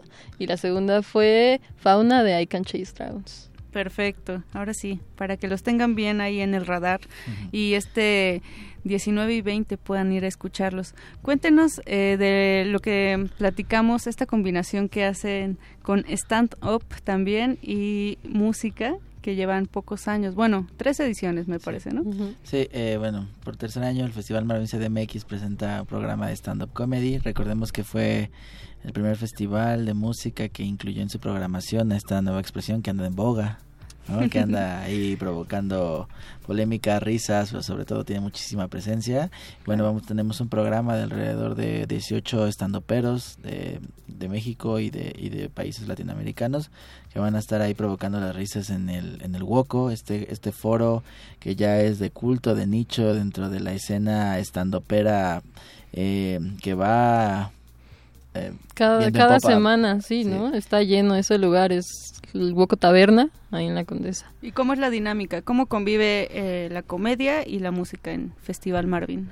Pues hace cuenta que eh, es un foro específico para stand-up, pero si ya te cansaste un poco de escuchar a bandas, estar escuchando el ruido de las guitarras o del pop, ¿no? De un poco te vas para, para este escenario que es todo stand-up, entonces vas y disfrutas ahí de las este, presentaciones de los stand-uperos.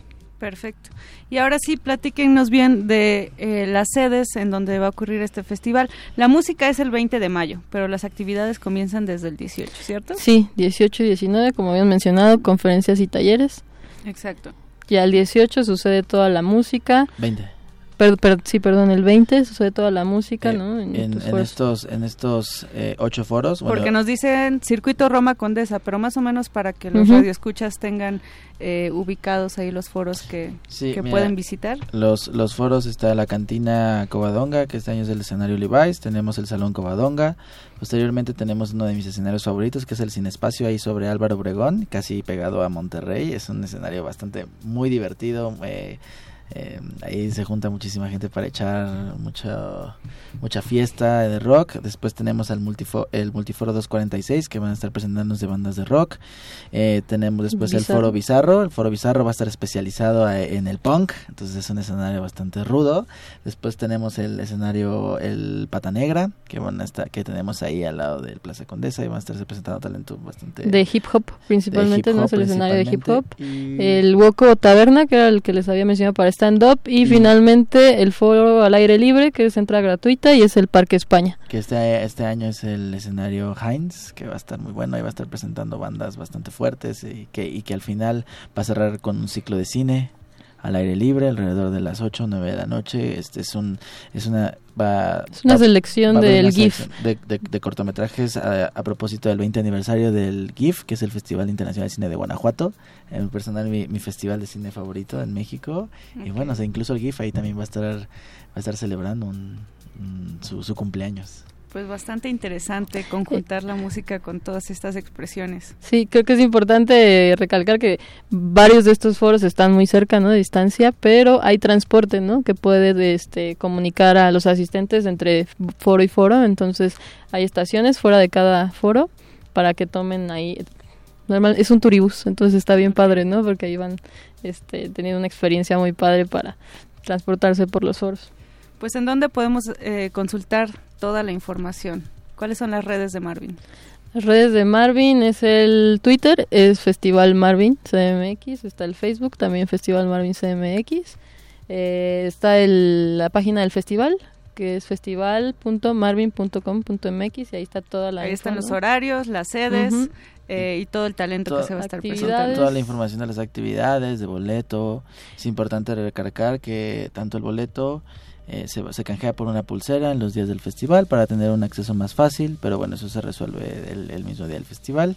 Y bueno, es, es decirles que estén muy atentos a las redes porque estamos en constante actualización e información de todo lo que sucede y de lo que va eh, sucederá en esta gran fiesta ahí en, la, en, la- en el circuito Condesa Sí, Roma. Si tienen muchas dudas, en la página hay una sección de preguntas frecuentes, ¿no? Donde pueden resolver todo, todos sus dilemas sobre el Festival Marvin. Y si hay unas dudas más específicas, Orquídea va a estar ahí respondiendo personalmente a cada uno de ustedes con todo y emojis y todo. Perfecto, pues muchas gracias Orki por, por hacer tu labor y por asistir también a esta cabina de resistencia modulada. Muchas gracias Pablo.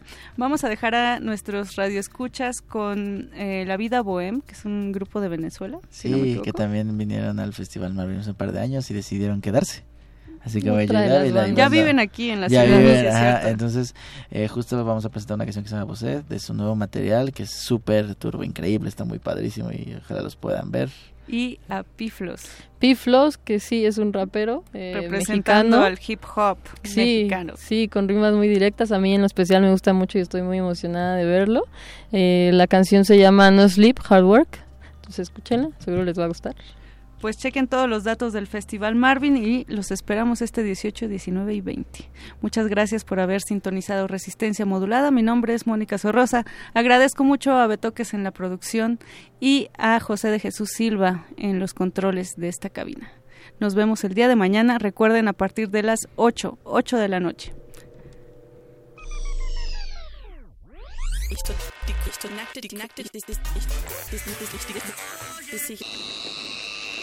El simulador ha resistido más tiempo esta sobrecarga sináptica. Necesitamos evacuarlo mientras se enfría. Play listo. Play listo. Avivaron el fuego.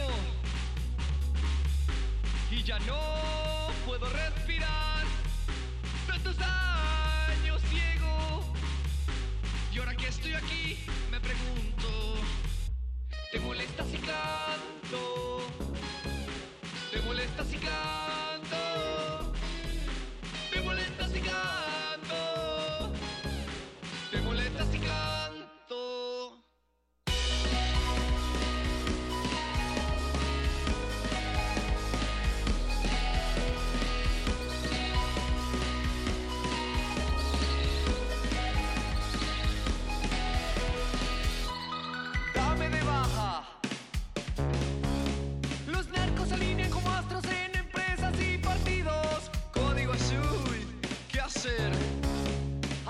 desvelado cual minero en San José. Años malos, años buenos, sin guardia ni sin sentido.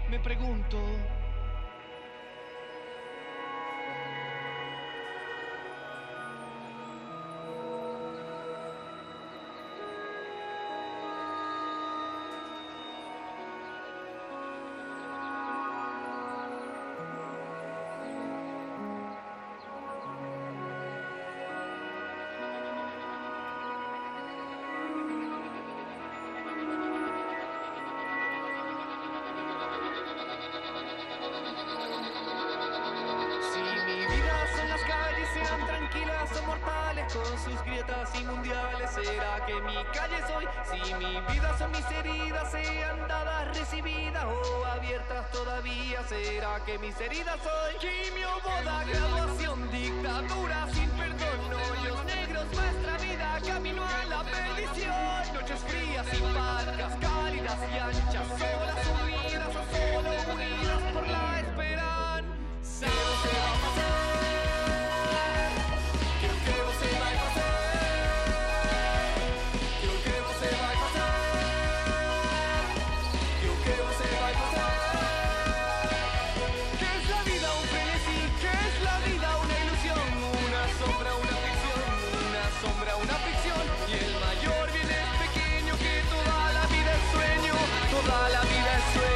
Dios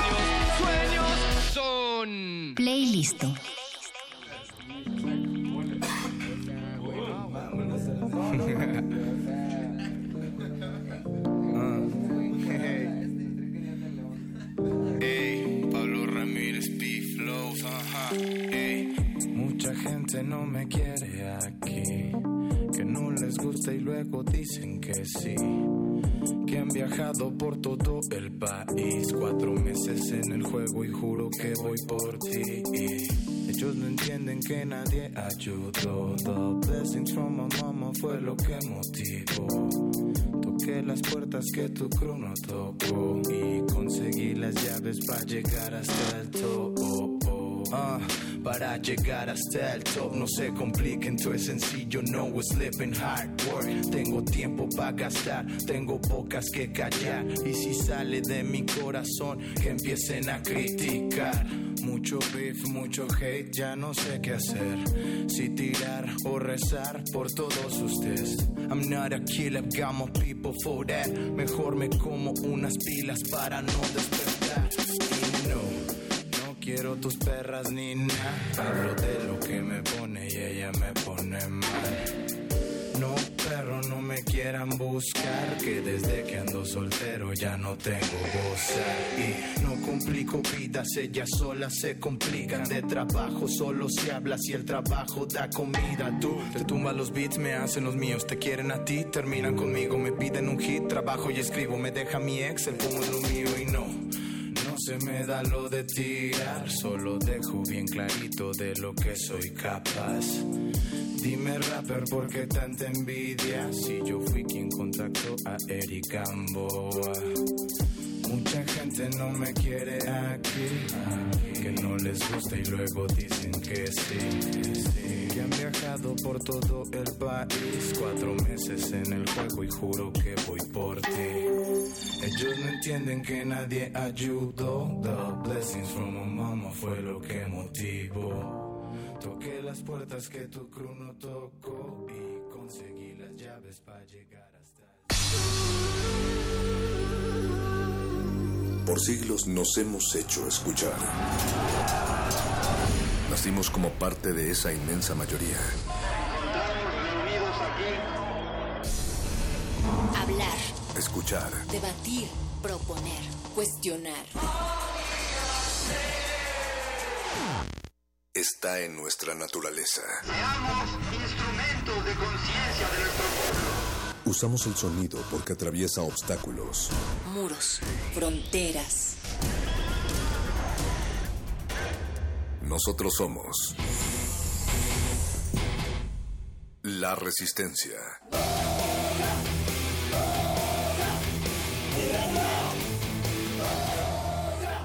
Resistencia modulada.